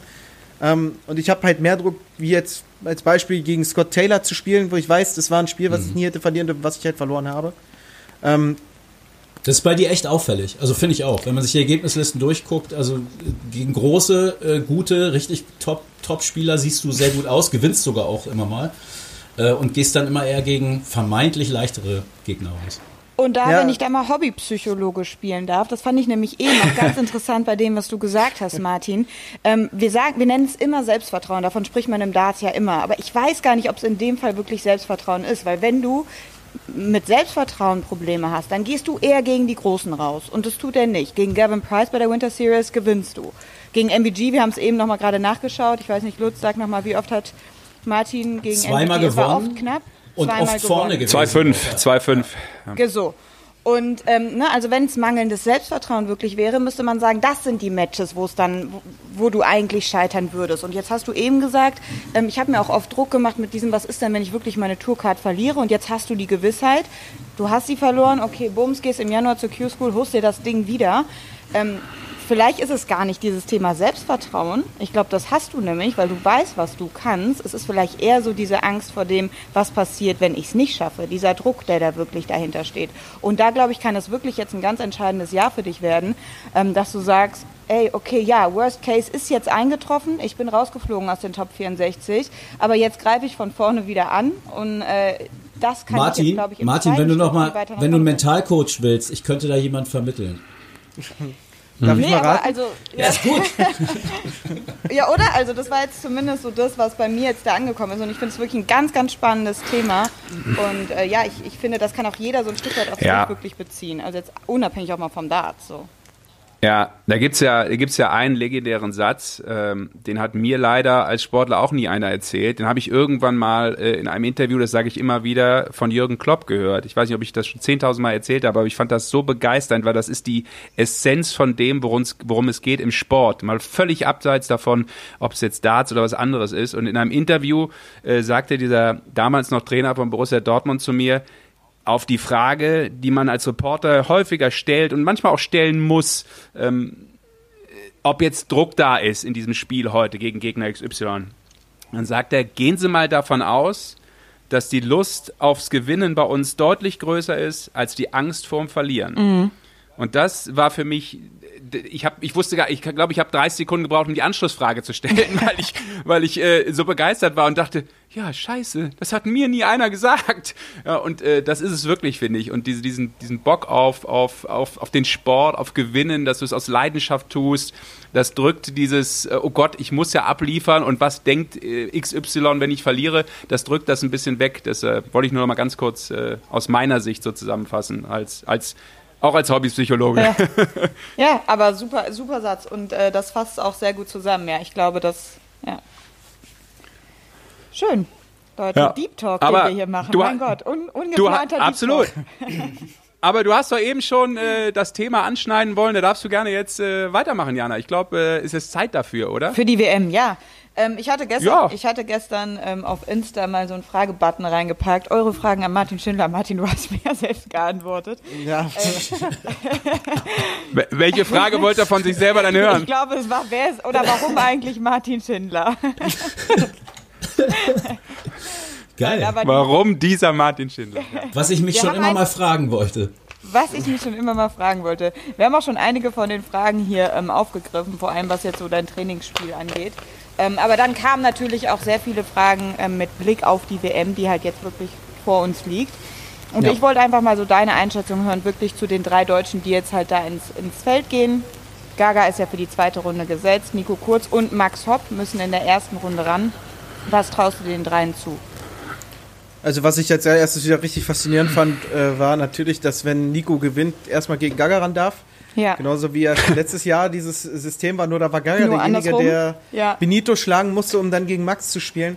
Ähm, Zufälle gibt's also wirklich, also diese Auslosungen manchmal, die kannst du halt keinem erzählen, wie viel äh, so aus deutscher Sicht Pech auch dahinter steht. Wayne Mardell ist schuld. Ja. Sollten Ich finde auch, das ist scheiße, muss man mal ganz Ja, klar ist es sagen. ja auch wirklich. Mega also, scheiße. Mann, wie ärgerlich. Ja. Sollte jetzt Nico gewinnen, ist, ist es natürlich super, dass ein Deutscher in der dritten Runde steht und das pusht natürlich auch diesen Sport in Deutschland voran. Aber aus der Sicht von jetzt Nico oder Gabriel, so gut sie sich auch verstehen, dort wird es da oben dann auf der Bühne halt nicht so danach aussehen, als ob sie sich verstehen, weil halt jeder für sich natürlich gewinnen will, was aber natürlich auch äh, logisch gesehen verständlich ist. Und ich denke, Max sollte gegen äh, Mathers, heißt ja sein Gegner, Gordon Mathers, glaube ich. Ja. Ja, richtig. Ähm, Ja. Debütant sollte- Australier. Max hat eine ziemlich gute Auslosung erwischt, finde ich. ich, ich denke auch, Um zu dass spielen, Max Mervyn King, glaube ich. gewinnen Ne? sollte. Und ja, wenn Max gewinnt, spielt er gegen Mervyn King. Das weiß ich auch. Also mehr habe ich mir auch fast gar nicht angeguckt von den Erstrundenbegegnungen. Ähm, er hat Mervyn King schon bei der WM geschlagen. Das weiß Mervyn King. Aber Mervyn King hat jetzt auch gerade beim Players Championship Finals gezeigt, dass er nochmal in sehr guter Form ist. Er hat auch äh, fitnesstechnisch was dazu gewonnen. Also gerade Mervyn King, der immer viel Rückenprobleme hatte und so hat Gewicht verloren. Jetzt über die Zeit. Ähm, hat ihm vielleicht auch in seinem hohen Alter nochmal sehr gut getan, dass er das jetzt so gemacht hat. Und er hat auch wirklich äh, leistungstechnisch, wie gesagt, beim Players Championship Finals überzeugt. Max, Ja, ich glaube, der Mervyn King hat sich eine äh, neue Matratze in den Wohnwagen legen lassen, da sind die Rückenschmerzen mit weggegangen. Das stimmt wirklich. Ins Wohnmobil. Ja, kann sein. dann sollte Ja, er. MVG vielleicht auch nochmal an seine Matratze ran, wa? Mit seinem Rücken. ähm, Max Hopp geht ja jetzt Ja. zum ersten Mal seit langer, langer Zeit als nicht gesetzter Spieler in diese Weltmeisterschaft. Ich mache direkt den Deep Talk hier wieder auf. Ich habe mich nämlich jetzt im Vorfeld zur WM gefragt, kann das vielleicht auch so ein Schlüsselmoment jetzt mal für Max werden? Weil die, äh, der Erwartungsdruck liegt jetzt eher auf Seiten von Gaga, würde ich mal sagen. Allein gemessen daran, dass er halt als deutsche Nummer 1 jetzt in diese Weltmeisterschaft geht. Und ich hatte in den letzten Jahren immer so das Gefühl, dass Max einer ist, dem das auch mal schnell zu Kopf steigt, dass er diese Bürde auf sich trägt mit dieser, ich bin die deutsche Nummer 1, ich muss hier abliefern. Und das hat er in diesem Jahr nicht. Plus dann noch dieses Losglück, was er wirklich hat. Ähm, also er hat wirklich einen guten Weg gezogen. Also nach Mervyn King käme dann, glaube ich, noch José de Sousa, wenn das alles so läuft, wie man es erwartet. Also da ist wirklich viel drin für ihn. Glaubst du, dass das ein entscheidender Faktor für ihn werden kann? Das ist äh, eine sehr gute Frage. Ähm, da bin ich mir gar nicht so sicher, ob das so viel an der Einstellung und der Psyche von Max jetzt geändert haben wird. Also ich weiß, dass ihm das natürlich viel bedeutet hat, auch immer die Nummer 1 von Deutschland zu sein. Und jetzt ist er es ranglistentechnisch natürlich nicht mehr. Ähm, ich hatte aber dennoch schon das Gefühl, was ich in Social Media und alle mitbekommen habe, gerade letztes Jahr, dass äh, schon viele von Gaga erwartet haben. Gaga gewinnt gegen Benito, Gaga gewinnt gegen äh, Max und ist dann dementsprechend in Runde 3, so wie das alles rüberkam. Also viele haben natürlich auch auf dieses äh, Deutsch, äh, also deutsch-deutsche Duell gehofft. Und äh, jetzt ist es natürlich dieses Jahr nicht der Fall. Gaga hat Max auch überholt in der Rangliste. Verdient, muss man auch ehrlich sagen. Gaga hat wirklich hervorragende Darts gespielt, immer und immer wieder. Und hat das definitiv auch untermauert. Ähm, äh, ich frage mich jetzt wirklich, und man kann es ja jetzt auch erst sehen, das ist ja die erste Weltmeisterschaft, wo Max halt nicht als Nummer 1 von Deutschland rangeht, seit sechs, sieben Jahren, also seitdem er nicht mehr 16 ist oder 17 ist, glaube ich. äh, das wird sich jetzt zeigen, was da passiert. Das ist wirklich eine sehr gute Frage, die ich nur einschätzen kann, also wirklich nur so vermuten kann, keine klare Antwort drauf habe, sage ich mal, na, wenn das, wenn das jetzt Sinn gemacht hat. Wenn du aber jetzt mal abseits der Deutschen so ein bisschen tippen würdest, ähm, ich brauche einfach einen guten Tipp, weißt du, damit ich, ähm, damit ich bei diesen ganzen äh, Wettportalen richtig abräumen Bei kann, Tipico, äh, ne? Martin. Wo auch immer. You name it. Aber wo du den Sponsor schon reinbringst, also wir suchen auch immer jederzeit einen, sind offen für alle. Nein, ähm, wen würdest du vielleicht so als Underdog einschätzen, von dem du auf der Tour beobachtet hast, boah, das könnte jemand, der könnte weit gehen, auch wenn die noch gar nicht so viele auf dem, auf dem Zeiger haben. Und äh, wen würdest du auf sicher für dich als Favorit tippen für die WM? Äh, WM ist immer wieder noch was anderes als ein anderes Major oder als ein anderes normales Turnier, weil die WM gibt dir so viel Preisgeld, gibt dir so viel Aufwind. Du weißt, dass so viel um die WM herum passiert, dass du es natürlich immer sehr schwer einschätzen kannst. Deswegen muss ich einfach die üblichen Verdächtigen sagen, die für mich Favoriten sind. Das sind die beiden Gervins, einmal Gervin Price, einmal Michael van Gerven. Ähm, mit den zwei musst du halt einfach. Das habe ich so auch noch nie gehört. Ja. Ich musste auch kurz überlegen. Sehr schön. Mach weiter. Ähm, mit Peter Wright, dem aktuellen Weltmeister, musst du rechnen. Ähm, ich habe letztes Jahr nur so gesagt, man darf Peter Wright nicht vergessen. Ab, ich glaube, der Runde der letzten 32, weil dann der Weg für ihn relativ einfach war, weil so viele Favoriten vorher rausgegangen sind. Und der Weg für Peter Wright einfacher war. Und dann halt erst im Halbfinale mit Gervin Price schwer wurde. Und Peter Wright kann natürlich immer einen Gervin Price schlagen. Und wie man auch gesehen hat, Van Gerven. Ähm, dementsprechend Peter Wright, Gervin Price, Michael van Gerven. Und, wen ich tatsächlich auch noch mit dazu zähle, weil er momentan auch eine Monsterschiene fährt, das ist Rossi de Sousa. Nicht Ja, Demi van den Berg, ich hätte jetzt gesagt, jetzt kommt noch bei dem Nachsatz Demi van den Berg. Hätte ich auch gedacht. Dimitri hat natürlich auch das World Matchplay gewonnen, ähm, aber ich fand jetzt danach kam einfach nicht mehr so viel. Also ich, ich kann natürlich schwer beurteilen, wie ist es, Major zu gewinnen oder ähnliches. Also ich war ja noch nicht mal ansatzweise überhaupt äh, in der Lage dazu. Also Hut ab vor Dimitris Leistung natürlich. Dementsprechend aber muss man halt auch sagen, dafür, dass er ein Major gewonnen hat, fand ich irgendwie kam nicht mehr sonst so viel jetzt. Aber Martin, beim Grand Slam hat er lange Ja, sehr, sehr, sehr stark gespielt. Hat einen neuen Rekord-Average da aufgestellt, ne? also bis er rausgegangen ist, hat er da auch wirklich, finde ich, bärenstark gespielt, ja. Ja, okay, natürlich, der Grand Slam, klar, aber ist halt auch jetzt, in Anführungszeichen, nur ein Turnier von vielen. Das lässt sich natürlich von außen immer so einfach sagen, ich weiß. Äh, Und ich selber muss es auch erstmal besser machen, logisch. Aber ich würde eher De Sousa denken, dass er eine größere Rolle spielen wird als Dimitri. Aber Dimitri ist eine Rampensau, der ist eine Bühnensau, der wird da oben wieder äh, so ein Bombenspiel abziehen, da bin ich mir auch sicher. Also er war ja auch immer wieder bei der WM weit, aber ich weiß nicht, einen WM-Sieg jetzt ihn dazu zu trauen, das ist halt nochmal eine andere Sache, nicht wahr? Okay, ich kann das abkürzen. Ja. Äh, in unserer nächsten Folge äh, werden wir komplett äh, die WM einmal durchgehen für euch. Wer sich die Spannung erhalten Ja. möchte, äh, setzt nächstes Mal einmal aus.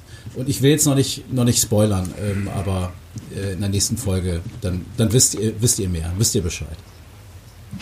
Ja, das, Entscheid das Entscheidende ist eh, dass wir am Elli Pelli wieder hören, Lim, Lim, Lim.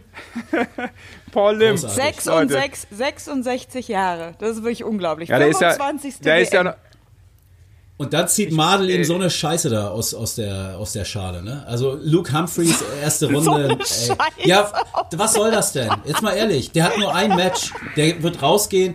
Hätte der nicht mal irgend so eine, ich will jetzt keinen Namen nennen, aber irgend Ja, so aber warum? Weil ich den nochmal sehen will. Ich will den zweimal sehen, vielleicht ja, aber warum geht denn der raus? Vielleicht verkrampft der Humphreys Nee. auch, weil er denkt, gegen den 66-Jährigen kann ich doch jetzt nicht verlieren. Kurze Distanz in der ersten Runde, you never know. Vor allem Luke Ja? Humphreys, ne, der hat ja auch oft, also mit seinen, ich glaube vor anderthalb Jahren war es, ne, mit Angststörungen und so, ja, er hat es vielleicht überwunden, aber trotzdem, er ist ja auch einer, ein Kandidat für den Kopf. Wer weiß. Ich Ja, aber Leute, auch noch ich- nicht so. Klar, aber wir sind natürlich auch nicht der Tippgott, so wie Lutz. Sorry, Lutz, wir haben ja noch nicht deine, Ey. deine durchgetippte WM gesehen, da- die hätten wir uns natürlich vorher anschauen müssen, klar. Ja. Aber ich habe da auch nur mal ganz kurz das nochmal nachgeschaut, weil ich das so wahnsinnig finde. Die erste WM von Paul Lim 82, da war Ronald Reagan Präsident der USA. Äh, Der Commodore C64 auf den Markt gekommen, E.T. der Außerirdische kam in die Und du Kinos. hast geheiratet, Nicole ne? mit ein bisschen 82? du kle kleine, kleine Ratte. Nicole mit ein bisschen Frieden gewinnt den Eurovision Song Contest und Michael Jacksons Album Thriller erscheint. Diese Daten habe ich gefunden zum Jahr 82. Ja, und ich war Ja, nicht gut. mal mehr in der Planung. ja, so. Ja. Sehr schön. Ja. Da, da haben wir nichts so zu sagen. Da fällt euch auch nichts mehr zu ein, aber dass ich das mal noch erleben darf. ich Bevor wir uns jetzt selber in die Pfanne hauen, bevor wir uns jetzt Genau. selber in die Pfanne hauen, lass uns doch, ich meine, wir haben einen Gast, äh, lass uns das doch lieber über ihm auskübeln. ja, Ja, also ich- Ja, aber das, Also ich war 82 minus 14. Ja.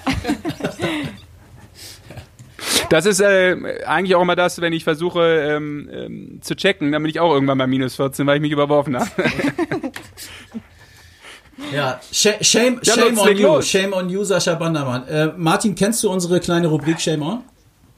Nee, leider nicht. Okay, äh, du kriegst äh, Fragen, die unverschämt sind, ähm, die man eigentlich nicht stellt. Äh, du kannst jederzeit sagen, leck mich am Arsch, was soll die Scheiße? Äh, das äh, ist ja wohl mega unhöflich. ähm, und steigst aus. Äh, die Fragen werden von einer zu anderen ein bisschen unverschämter, äh, aber wir appellieren da auch so ein bisschen an deinen sportlichen Ehrgeiz, das Ding durchzuspielen.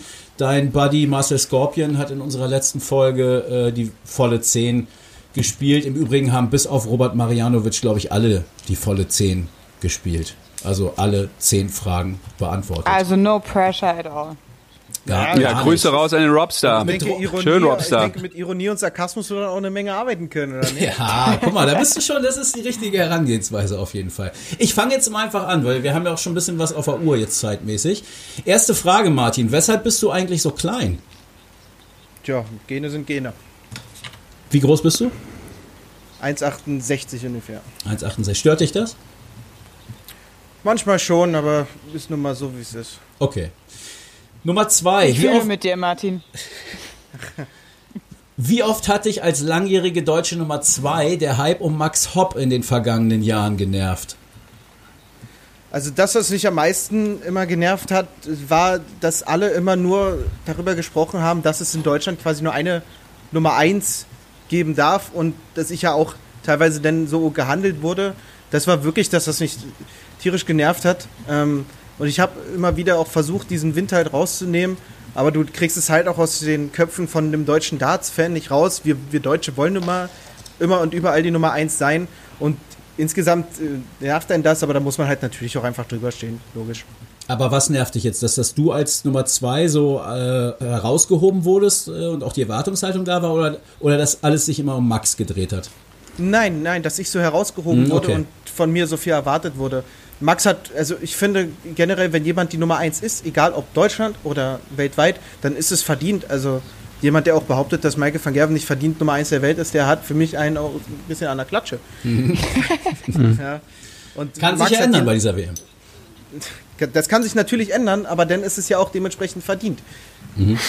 Und Max war definitiv verdient die letzten sechs, fünf, fünf, sechs Jahre, ich weiß jetzt nicht genau, aber definitiv verdient die Nummer eins. Und Jager hat ihn jetzt aber auch verdient, verdienterweise abgelöst. Ja. Sehr sportlich. Dritte Frage. Drei. Es gibt einen Martin Schindler, der vor vier Jahren bei der Stadtwerke Bonn Verkehrs GmbH gearbeitet hat und heute Projektmanager bei Cubic Transportation Systems ist. Denkst du, er hat dafür mehr als ein Semester studiert? Weiß ich nicht, keine Ahnung. Ähm, bei, was hat er vorher gemacht? Was hat er vorher gemacht? Der war bei der Stadtwerke Bonn Verkehrs GmbH. Verkehrs GmbH. Na, Ja. vielleicht hat er Verkehrswesen studiert. So, und jetzt kommen wir doch dem Ganzen näher. Wer hat denn noch Verkehrswesen studiert? Na, ich offiziell, ja. Und wie, und wie lange? ein halbes Jahr. Ah. Was ist da los?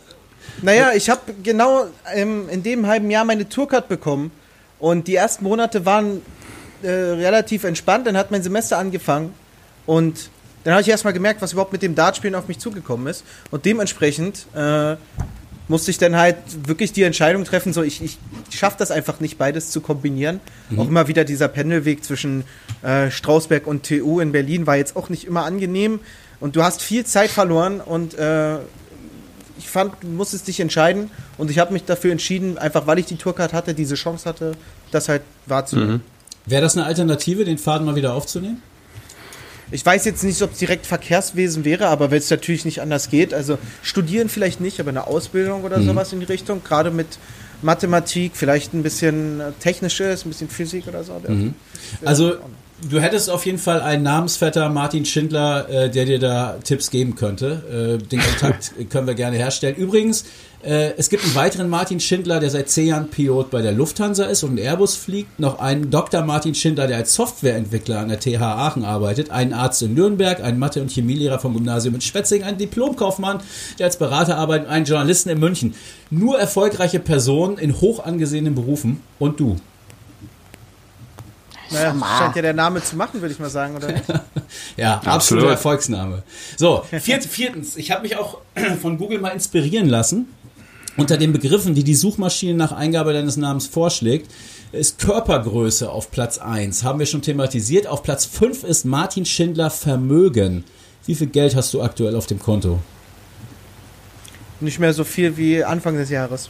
Sehr gute Antwort. Gute Antwort. Die nehme ich, keine- ich mit. Dann, so, dann versuchen wir es nochmal mit einer Zahl. Wer zahlt mehr, The Zone oder Sport 1? Sport 1.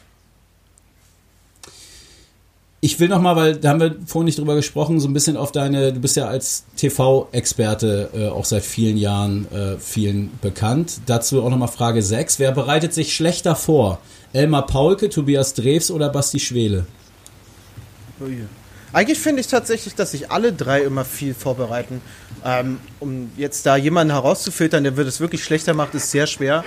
Weil sowohl Basti Schreler als auch Tobias Drews sitzen gefühlt immer mit äh, 20 Zetteln neben mir, um halt die ganzen Daten und Statistiken, die du natürlich auch gerade super beim Darts äh, filtern kannst, ähm, wo ich mir das teilweise angucke und sage, ja, äh, kann ich jetzt nicht durchblicken. Ähm, ist wahrscheinlich auch so eine eigene Sache. Aber dann hat man natürlich auch noch Emma Pauke, der immer seinen äh, Laptop mit dabei hat, der da auch sämtliche Daten immer auf Abruf hat. Also sie bereiten sich wirklich alle hervorragend vor. Ach, Elmar hat da Daten. Ich dachte, er hängt nur auf Insta rum. Macht er auch, ja, aber nur wenn es halt ist natürlich. Ja, okay, na klar. Äh, okay, also alle drei, aber jeder so auf seine Art und Weise, ne? Äh, wenn ich das jetzt äh, so zusammenfasse. Ja, natürlich. Man vor. merkt, man merkt natürlich auch gerade bei den verschiedenen Stilen von Kommentieren, dass es natürlich auch äh, jetzt zum Beispiel, wenn wir natürlich von Tobias Drews reden, der ist halt jemand, der kommt vom Boxen und äh, beim Boxen, da ist es halt genau gefragt, wie er kommentiert. Das ist halt beim Dart, bei so einem schnellen Sport, emotionalen Sport natürlich jetzt nicht optimal, aber er macht es halt immer wieder und ich finde, er macht es auch solide. Also er, man kann halt von jemandem, der sich wirklich nicht mit Darts zu 100 Prozent äh, auseinandersetzt, da wirklich mit Herzblut hintersteckt, verlangen, dass Mhm. er sich im Darts auch denn dementsprechend auskennt, weil dafür ist halt diese, diese ganzen Systeme, über die wir vorher schon geredet haben, einfach auch viel zu schwer. Siebte Frage, bis, Eins, geht noch zwei, einmal Richtung vier, TV. Ähm, bist du bei der Zone nicht mehr als Experte zu sehen, weil du nichts zu bewerben hast? Also weil ich jetzt äh, zu schlecht geworden bin, soll das heißen. Nee, ich meine, dass bei der Zone äh, wird immer viel geworben. Äh, da wird ein Podcast beworben, ein Dartshop beworben, die eigenen Darts, der eigene Instagram-Account, ein Buch, was geschrieben wurde. Äh, ist so mein Eindruck, den ich in den letzten äh, Monaten gewonnen habe. Und Ähm, davon habe ich ganz ehrlich gar nichts mitbekommen. Also ich gucke kein Darts auf The Zone. Ich gucke generell eigentlich fast kein Darts, um dass ich das sagen könnte. Ähm, ich glaube, The Zone scheint einfach aktuell zufrieden zu sein mit ihren Experten. Mit äh, René Adams oder mit äh, Gabriel Clemens, wenn die mal da sind. Ähm, und wenn ich halt gefragt werden würde, kann man natürlich gerne auch darüber sprechen. Aber ich werde halt nicht gefragt. Und wenn ich nicht gefragt werde, werde ich dann halt auch nicht hinterherlaufen. Nicht wahr? du, du wirst bei der WM bei Sport 1 zu hören sein wieder, ne? Genau, ein paar Tage, ja. Mhm, okay. Äh, achte Frage. Dicke schwitzen wie die Schweine, stopfen, fressen sind in sich rin. Stimmt das? Teilweise schon, ja, natürlich. Neunte Frage, anschließend daran. Hast du Angst vor dem Ende der Pandemie, weil dann die Fitnessstudios wieder öffnen und du keine Ausreden mehr hast? Also, um ehrlich zu sein, gar nicht. Ich weiß, also das, was mich wirklich am meisten nervt, ist teilweise meine Undiszipliniertheit, die ich an den Tag lege, was Fitness angeht, weil ich habe jeden Tag eigentlich immer wieder dieses Potenzial, was ich einfach nicht abrufe und mich nervt diese Undiszipliniertheit und es hat nichts damit zu tun, ob ein Fitnessstudio nun aufhat oder nicht.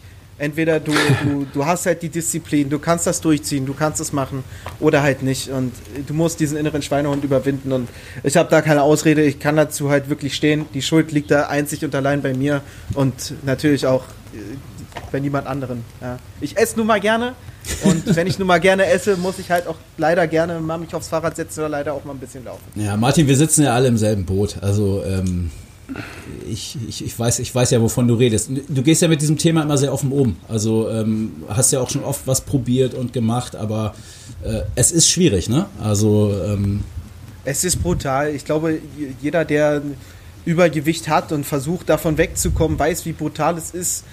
Ähm, Gerade wenn du ein, zwei Monate machst, du merkst kleine Fortschritte und du musst weiter dranbleiben. Und also es ist viel einfacher, Gewicht zu bekommen, Du wirst in, in, in, in drei Monaten kannst du so, so dick werden, aber in drei Monaten mal von, von 10, 15, 20 Kilo verlieren, davon kann halt keiner reden. Mhm. Weil das auch extrem ungesund ist. Natürlich zugehen, zunehmen auch, aber ja.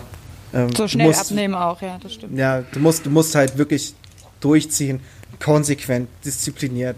Das ist, das ist brutal. Gut, zehnte Frage. Russland impft schon, Großbritannien in drei Wochen. Du darfst jetzt nochmal zwei Spieler infizieren. Wer kriegt die Schindlerspritze? Was, heißt die also Naja, also Corona- dahinter steckt die Frage, wir haben es ja vorhin thematisiert, du bist noch auf dieser Ersatzliste drauf, auf der Reserve, wenn jetzt sich noch, äh, wenn es positive Fälle geben sollte, Spieler, die nicht spielen können, rückst du nach. Und du darfst jetzt nicht Nee. nur sagen, ich will noch zur WM, sondern du kannst sogar entscheiden, wer nicht zur WM fährt. Hast du mit irgendwem noch eine Rechnung offen? Naja, Sonnefeld. wahrscheinlich- Ja, aber wenn wir, wenn wir von einer offenen Rechnung reden, äh, äh, an sich natürlich Sonnefeld, weil er mein letzter Gegner war und er jetzt dafür gesorgt hat im Finale, dass ich halt nicht dahin komme, aber das ist jetzt keine persönliche Differenz mit irgendjemandem. Ich bin da, ich halte mich auch sehr fern von anderen. Ich will nicht so viel mit denen zu tun haben, weil es geht mir natürlich immer um mich, um meine Spiele, um meine Ergebnisse. Wenn es wirklich zwei treffen sollte, ich denn dabei bin oder was weiß ich, dann ist das so, dann ist das schön, aber mir ist wirklich egal bei wem, also ich wünsche niemanden, weil da steckt ja wirklich viel mehr hinter, aber wenn wir schon jetzt wirklich in diese Kategorie reingehen, in diese Extreme, denn äh, und ich unbedingt dabei sein soll, auch aus eurer Sicht, dann ist es mir egal wer, aber ich wünsche es wirklich niemandem. Ja, es ist auch schwer, äh, sich irgendeine Böswilligkeit bei dir vorzustellen. Also wenn man dich ein bisschen kennt und jetzt auch diese Stunde äh, dir zugehört hat, äh, ja, da ist, glaube ich, nicht viel äh, dunkle Energie äh, bei Martin Schindler vorhanden. Vielen Dank, zehn Fragen, komplett durchgekommen. Äh, wunderbar, danke dir. Äh, Martin, Martin angeschlossen noch. Achso, ja, Jana, nee, du, bitte. meine Ladies first. Frage ist richtig stumpfsinnig hier zum Ende. Aber ich Ja. musste da gerade dran denken, weil ich zum ersten Mal so ein bisschen Berliner Akzent gehört habe oder Dialekt. Aber mach du, wenn, wenn deine Inhalt hat, fang du an. Wenn, wenn das? Nee, die hat auch kein. Nee, die hat keinen Inhalt, die Frage. Äh, Martin, ich wollte von dir nur wissen, weil du das äh, mit dem Essen gerade gesagt hast. Was ist denn dein äh, Leibgericht, Lieblingsgericht? Also, wo kannst du sowieso nie Nein sagen? Was ist das? Vielleicht kriege ich noch einen Tipp. Äh, wo ich nie Nein sage, also hm, wo ich nie Nein sagen kann. Eigentlich zum Schnitzel kann ich nie Nein sagen. Schnitzel esse ich eigentlich viel zu gerne. Dass ich dazu irgendwie mal Nein sagen will. Zum guten frittierten Wiener Schnitzel geht immer. Geht immer. Okay. Äh, Ich habe letztens hab ich irgendwie auf Insta so gepostet, was weiß denn Icke? Und Martin direkt so, ja, bist du Berlinerin, kommst du aus Berlin? Und ich so, nee, das äh, ist das Einzige, was ich auf Berlinerisch kann. Ähm, aber ich liebe diesen Dialekt einfach und ich bin ja Rheinländerin, ich komme aus Köln und wir sind extremst heimatverbunden. Und ich habe mir nur so gedacht, bist du das auch? Weil den Berlinern sagt man das ja auch nach. Ich meine, du bist jetzt nicht direkt aus Berlin. Hey, Martin und ich sind Brandenburger, ja? Das wollen wir mal ganz Ja. klar feststellen. Ja, da ist schon ein großer Unterschied. Was ist Also, denn das für eine Lumpe da in Köln? Aber ich denke, ich denke, das, das, das, das trifft auch viele zu. Also jeder ist sich zu seiner Heimat verbunden. Ich jetzt in Strausberg auch. Ich, ich liebe es einfach, äh, in dieser Stadt zu leben. Ähm, ich, ich weiß hier, wo alles ist. Ich weiß, dass meine Eltern hier sind für den Fall der Fälle und ähm, meine ganzen Freunde kennen die Städte. Meine, oder, also die Eltern meiner Freunde sind hier. Das heißt, früher oder später kommen sie auch mal wieder vorbei und dann sieht man sich und so. Also diese Verbundenheit zu den Orten, die ist natürlich immer da. Und ähm, du musst sagen, dir gefällt der Akzent. Äh, ich, Ja. Wenn ich ehrlich bin, ich habe oft die Situation, dass er mich total nervt, wenn ich mich dann gerade noch selber höre, weil ich, also ich weiß, dass ich früher nicht so krass Berlinert habe, aber das hat sich jetzt über die Zeit immer mehr eingeschleust und wenn ich wirklich nicht drauf achte, wie ich spreche, dann äh, wird es teilweise mal richtig schlimm. Ich liebe das. Ich finde, das ist so ehrlich. Also ich, das ist einer der ehrlichsten Dialekte. Ähm, Ich höre das total gerne. Das ist frei Schnauze. Gerade Russ. Ja. wir gerade bei Dialekten oder Eigenarten sind, möchte ich auch noch mal eine Empfehlung an unsere Hörer rausgeben. Wer es noch nicht kennt, ich, bei der Recherche bin ich wieder drauf gestoßen. Ich kennt, kannte es aber schon vor einem Jahr. Äh, Martin Schindler kann wunderbar Darts-Profis imitieren. Äh, das muss man gesehen haben. Ich bin so glücklich, dass ich das äh, gestern mir noch mal reinziehen äh, durfte oder konnte. Äh, danke auch nochmal, Martin, für die Erinnerung an Andrew Gilding, äh, der lange Jahre mein Lieblingsspieler war. Äh, großer En- Entertainment-Faktor. Äh, aber auch äh, ähm, Suljovic, überragend. Also äh, nicht nur der Wurf, sondern auch der Gang zum Board und so. Also wirklich auf die Details achten. Äh, Martin Schindler imitiert Darts-Profis. Einfach mal eingeben bei YouTube und äh, Spaß haben. Und mir ist aufgefallen, dass du eine gewisse Ähnlichkeit mit Brandon Dolan hast. Also auch so optisch irgendwie. War mir vorher nie klar gewesen. Ist jetzt kein Kompliment, ich weiß.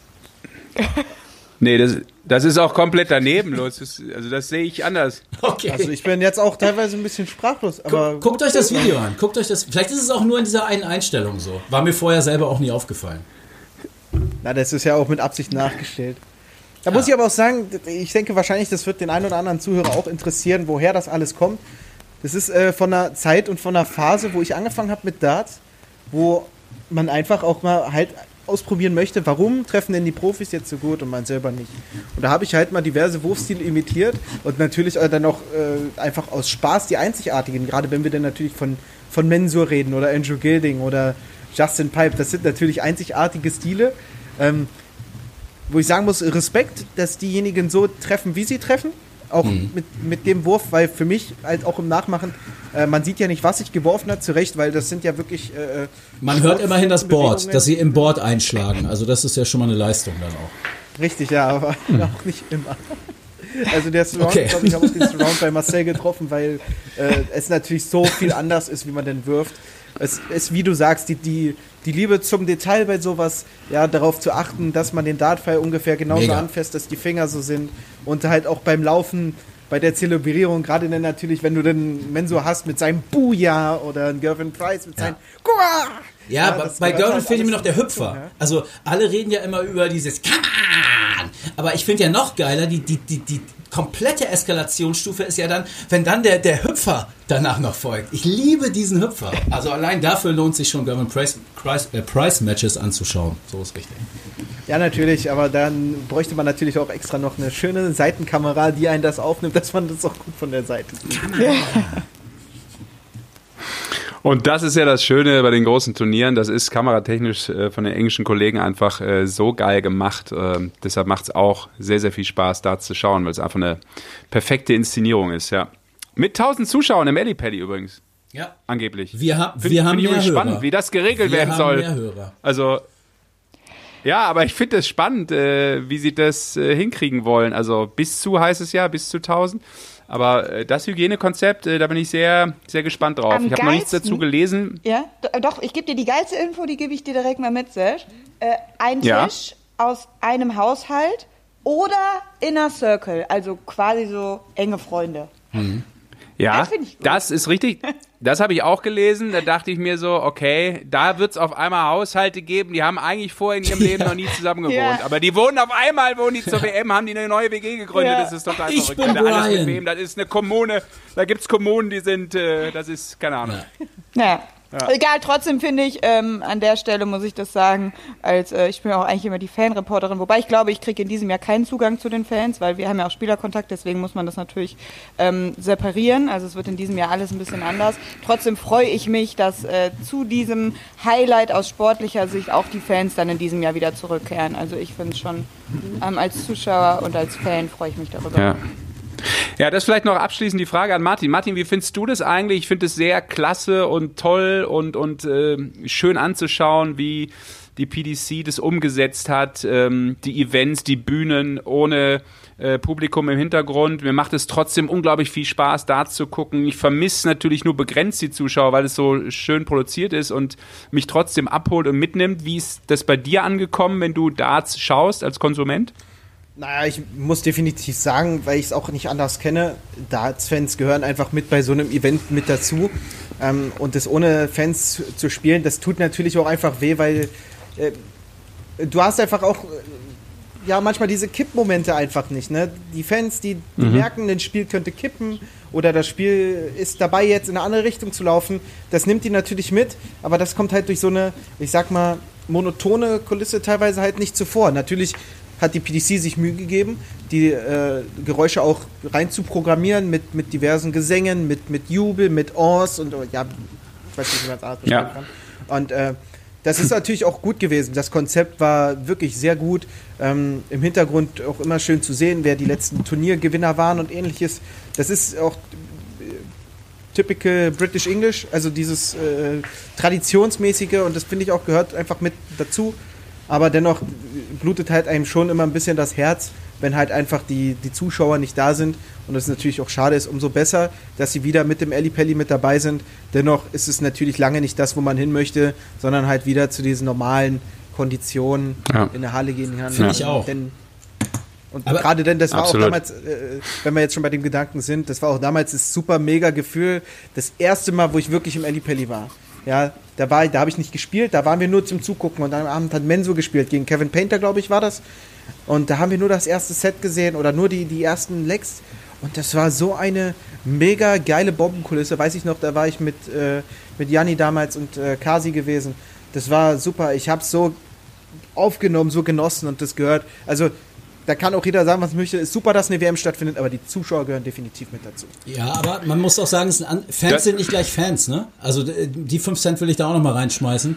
Ähm, man muss sich da keine Illusionen, glaube ich, hingeben. Wenn da jetzt 1000 Leute sitzen, verteilt auf 250 Tische, das hat eher sowas wie, wie weiß ich nicht, äh, Charity-Veranstaltungen so von der Anmutung, Ball des Sports oder so. Äh, vier Mann an einem Tisch, die dürfen nicht singen, sie sind nicht kostümiert. Ähm, Aber Weihnachtspullis. Immer. aber Weihnachtspullis, ja. Aber ich, ich glaube, dieses Turnier lebt genau von der Szenerie, die Martin gerade beschrieben hat. Dieses Enge, dieses Schwitzen, nass, Bier überm Kopf. Äh, wow, wie passen diese Leute alle hier in, in diese kleine Halle rein? Ähm, und genau das wirst du halt nicht haben. Und ich bin sehr ja, gespannt. aber das ist ja jetzt, das ist ja jetzt wieder Alice im Wunderland. Das ist ja nun mal jetzt gerade nicht. Und da sind noch Ja, aber was ich- besser als gar keine, oder? Jein. Also dann halte ich mich doch lieber am Positiven fest, als jetzt hier wieder einen Miesepeter zu spielen und zu sagen, das ist aber nicht der gleiche wie die letzten Jahre. Nee, Nee, es- natürlich nicht. Aber je doch nicht.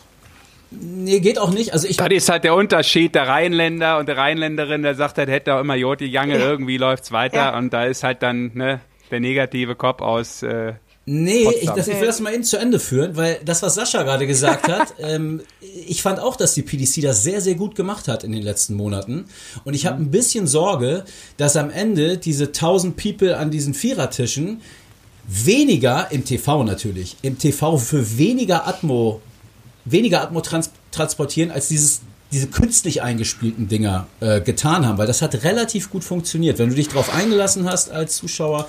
Und Ja. ich glaube, sie müssen diesen Mix finden. Ich glaube, du kannst es nicht spielen im Ali Pelli ohne die künstliche Atmo, weil wenn die nicht singen dürfen und das auch wirklich eingehalten wird, ähm, schwierig. Also äh, sehr spannend. Ich bin gespannt, was Jana erzählt aus der Halle dann. Ja, ich auch. Ja, sehr, genau. sehr gespannt. Genau, wir haben, wir haben ja dann äh, Jana live vor Ort, äh, das ist ja wunderbar, kann uns ja mit allen äh, Eindrücken versorgen. Äh, ich bin aber auch relativ sicher, dass die PDC da einen guten Weg gehen wird und ich kann mir auch vorstellen, dass sie ähm, die künstliche Atmo trotzdem äh, oder trotz des Fakts, dass da Zuschauer vor Ort sein werden, In, beibehält. glaub in. Lutz Wohnzimmer spielen, spülen werden, damit er weiterhin das, das äh, Corona Genau. Im Keller. hat. Ich bin hier in meiner im Corona-Keller, die komplette WM. Ich ziehe um. Okay, okay. Ich schicke dir, Aber dann, eins ist ich sicher- schick dir dann Soundfiles mit den 1000 Mann. Yes.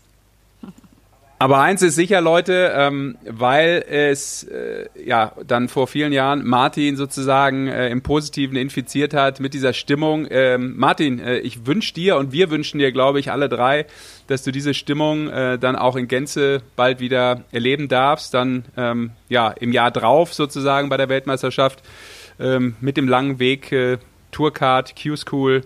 Aber ich würde sagen, dafür drücken wir die Daumen, wünschen dir alles Gute, dass äh, dir das gelingt und dass du das rausholst, was du dir selbst vor allem erwartest. Dankeschön, vielen Dank. Von ja, Herzen. Ja. Absolut, kann ich mich nur anschließen.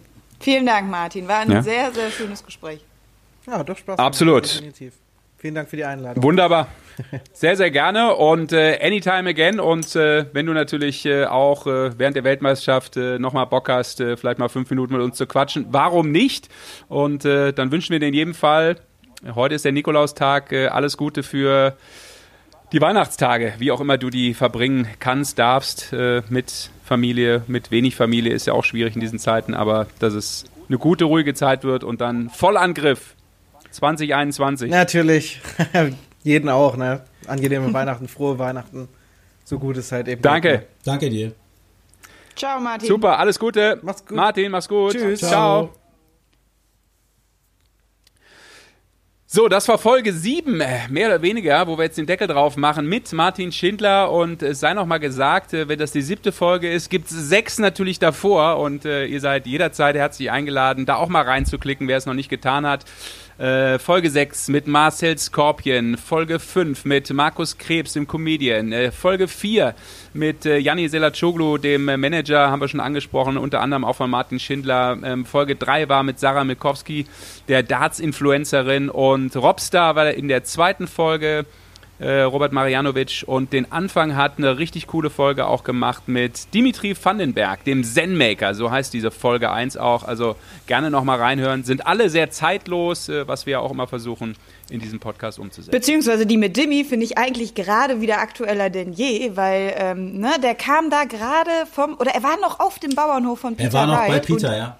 Er war noch bei Peter Ja. und ich finde, in diesem Jahr hat sich sein Game wirklich auf ein anderes Level gehoben und ich bin davon überzeugt, dass diese Zeit bei Peter Wright einen ganz entscheidenden Faktor daran hatte. Ja, und also, äh, äh, Man kann das auch als Beispiel nehmen, ich glaube auch als Motivation für Martin. Ähm, Dimi ist bei uns zu Ga Gast, gewinnt das World Matchplay.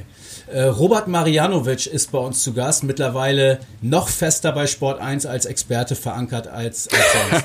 Sarah Milkowski hat seitdem bestimmt 38 verschiedene Werbedeals abgeschlossen. Das kann auch kein Zufall sein. Die war jetzt sogar bei The Zone das erste Mal am, am Mikrofon. Ähm, wen haben wir noch gehabt? Äh, Marcel Scorpion spielt ja seitdem viel, viel besser. Und letztes Mal habe ich den äh, äh, neu gegründeten Darts Club 26 gegrüßt. Da sind, ich habe Beweisfotos geschickt bekommen, äh, die 180er danach nur so äh, äh, in Serie gefallen. Also für Martin Schindler, Q-School, eigentlich ein Selbstläufer jetzt, kann man eigentlich sagen. Jetzt, wo er Ja. hier war. sehr schönes ähm, jetzt- Schlusswort, Lutz. Ja. Ja, ich frage mich jetzt nur, wer dein Spiel dann mal ein bisschen nach oben pusht, aber gut. Ja, mein, mein Erfolg durch den Podcast, der äußert sich in anderen Dingen. Auf die ich jetzt nicht näher eingehen möchte. Nee, also mich interessieren sie auch nicht, von daher können wir jetzt Schluss machen. lieben Dank, äh, äh, Jana, und äh, lieben Dank, Lutz. Und äh, ich glaube, es war eine ganz interessante Folge mit Martin. Und äh, ja, wir würden uns freuen, wenn ihr reinhört und uns auch gewogen bleibt dann in den kommenden Wochen rund um die Darts-Weltmeisterschaft im Vorfeld und eben auch während das Turnier läuft und danach Jana vor Ort. Wir werden mal rüberschalten, wenn wir das technisch auf die Kette kriegen, muss man auch gleich anfügen. Also wenn einer, Und, dann äh, wir, würde ich an der Wir Stelle schaffen auch sagen. alles, aber hallo. Technisch sind Absolut. wir ganz vorne mit dabei. Ja, und nicht nur, techn Wir nicht nur das Kabel- technisch, Jana, wenn es mit dem Journalismus irgendwann nicht mehr klappen sollte und der Technikschiene dann, also nach dem, nach der Folge heute irgendwie im Bereich Coach, äh, Berater, Mentalbereich irgendwie, ähm, also ich glaube, da hast du heute auf jeden Fall deine Qualitäten gezeigt. Siehst, siehst du einen Plan So- B bei mir? Wenn es Definitiv. mit der Moderation Absolut. nichts mehr wird, dann, Definitiv. Äh, okay. Judy. So ist Sehr es. schön. Haben wir dann A auch winner- geregelt. Ja, a winner finds a way, a loser finds an excuse. Dementsprechend danke für eure Zeit da draußen, fürs Zuhören und äh, bis demnächst. Äh, dauert nicht mehr lange, also immer auf 26 Starts äh, bei Instagram oder Twitter schauen. Äh, da wird natürlich immer die aktuelle Folge angekündigt. Ansonsten abonnieren, dann wird das ja logischerweise sofort in eure Podcast-Timeline reingespült und dann verpasst ihr keine Folge. Danke euch da draußen, macht's gut. Ciao. Game on, tschüss, servus.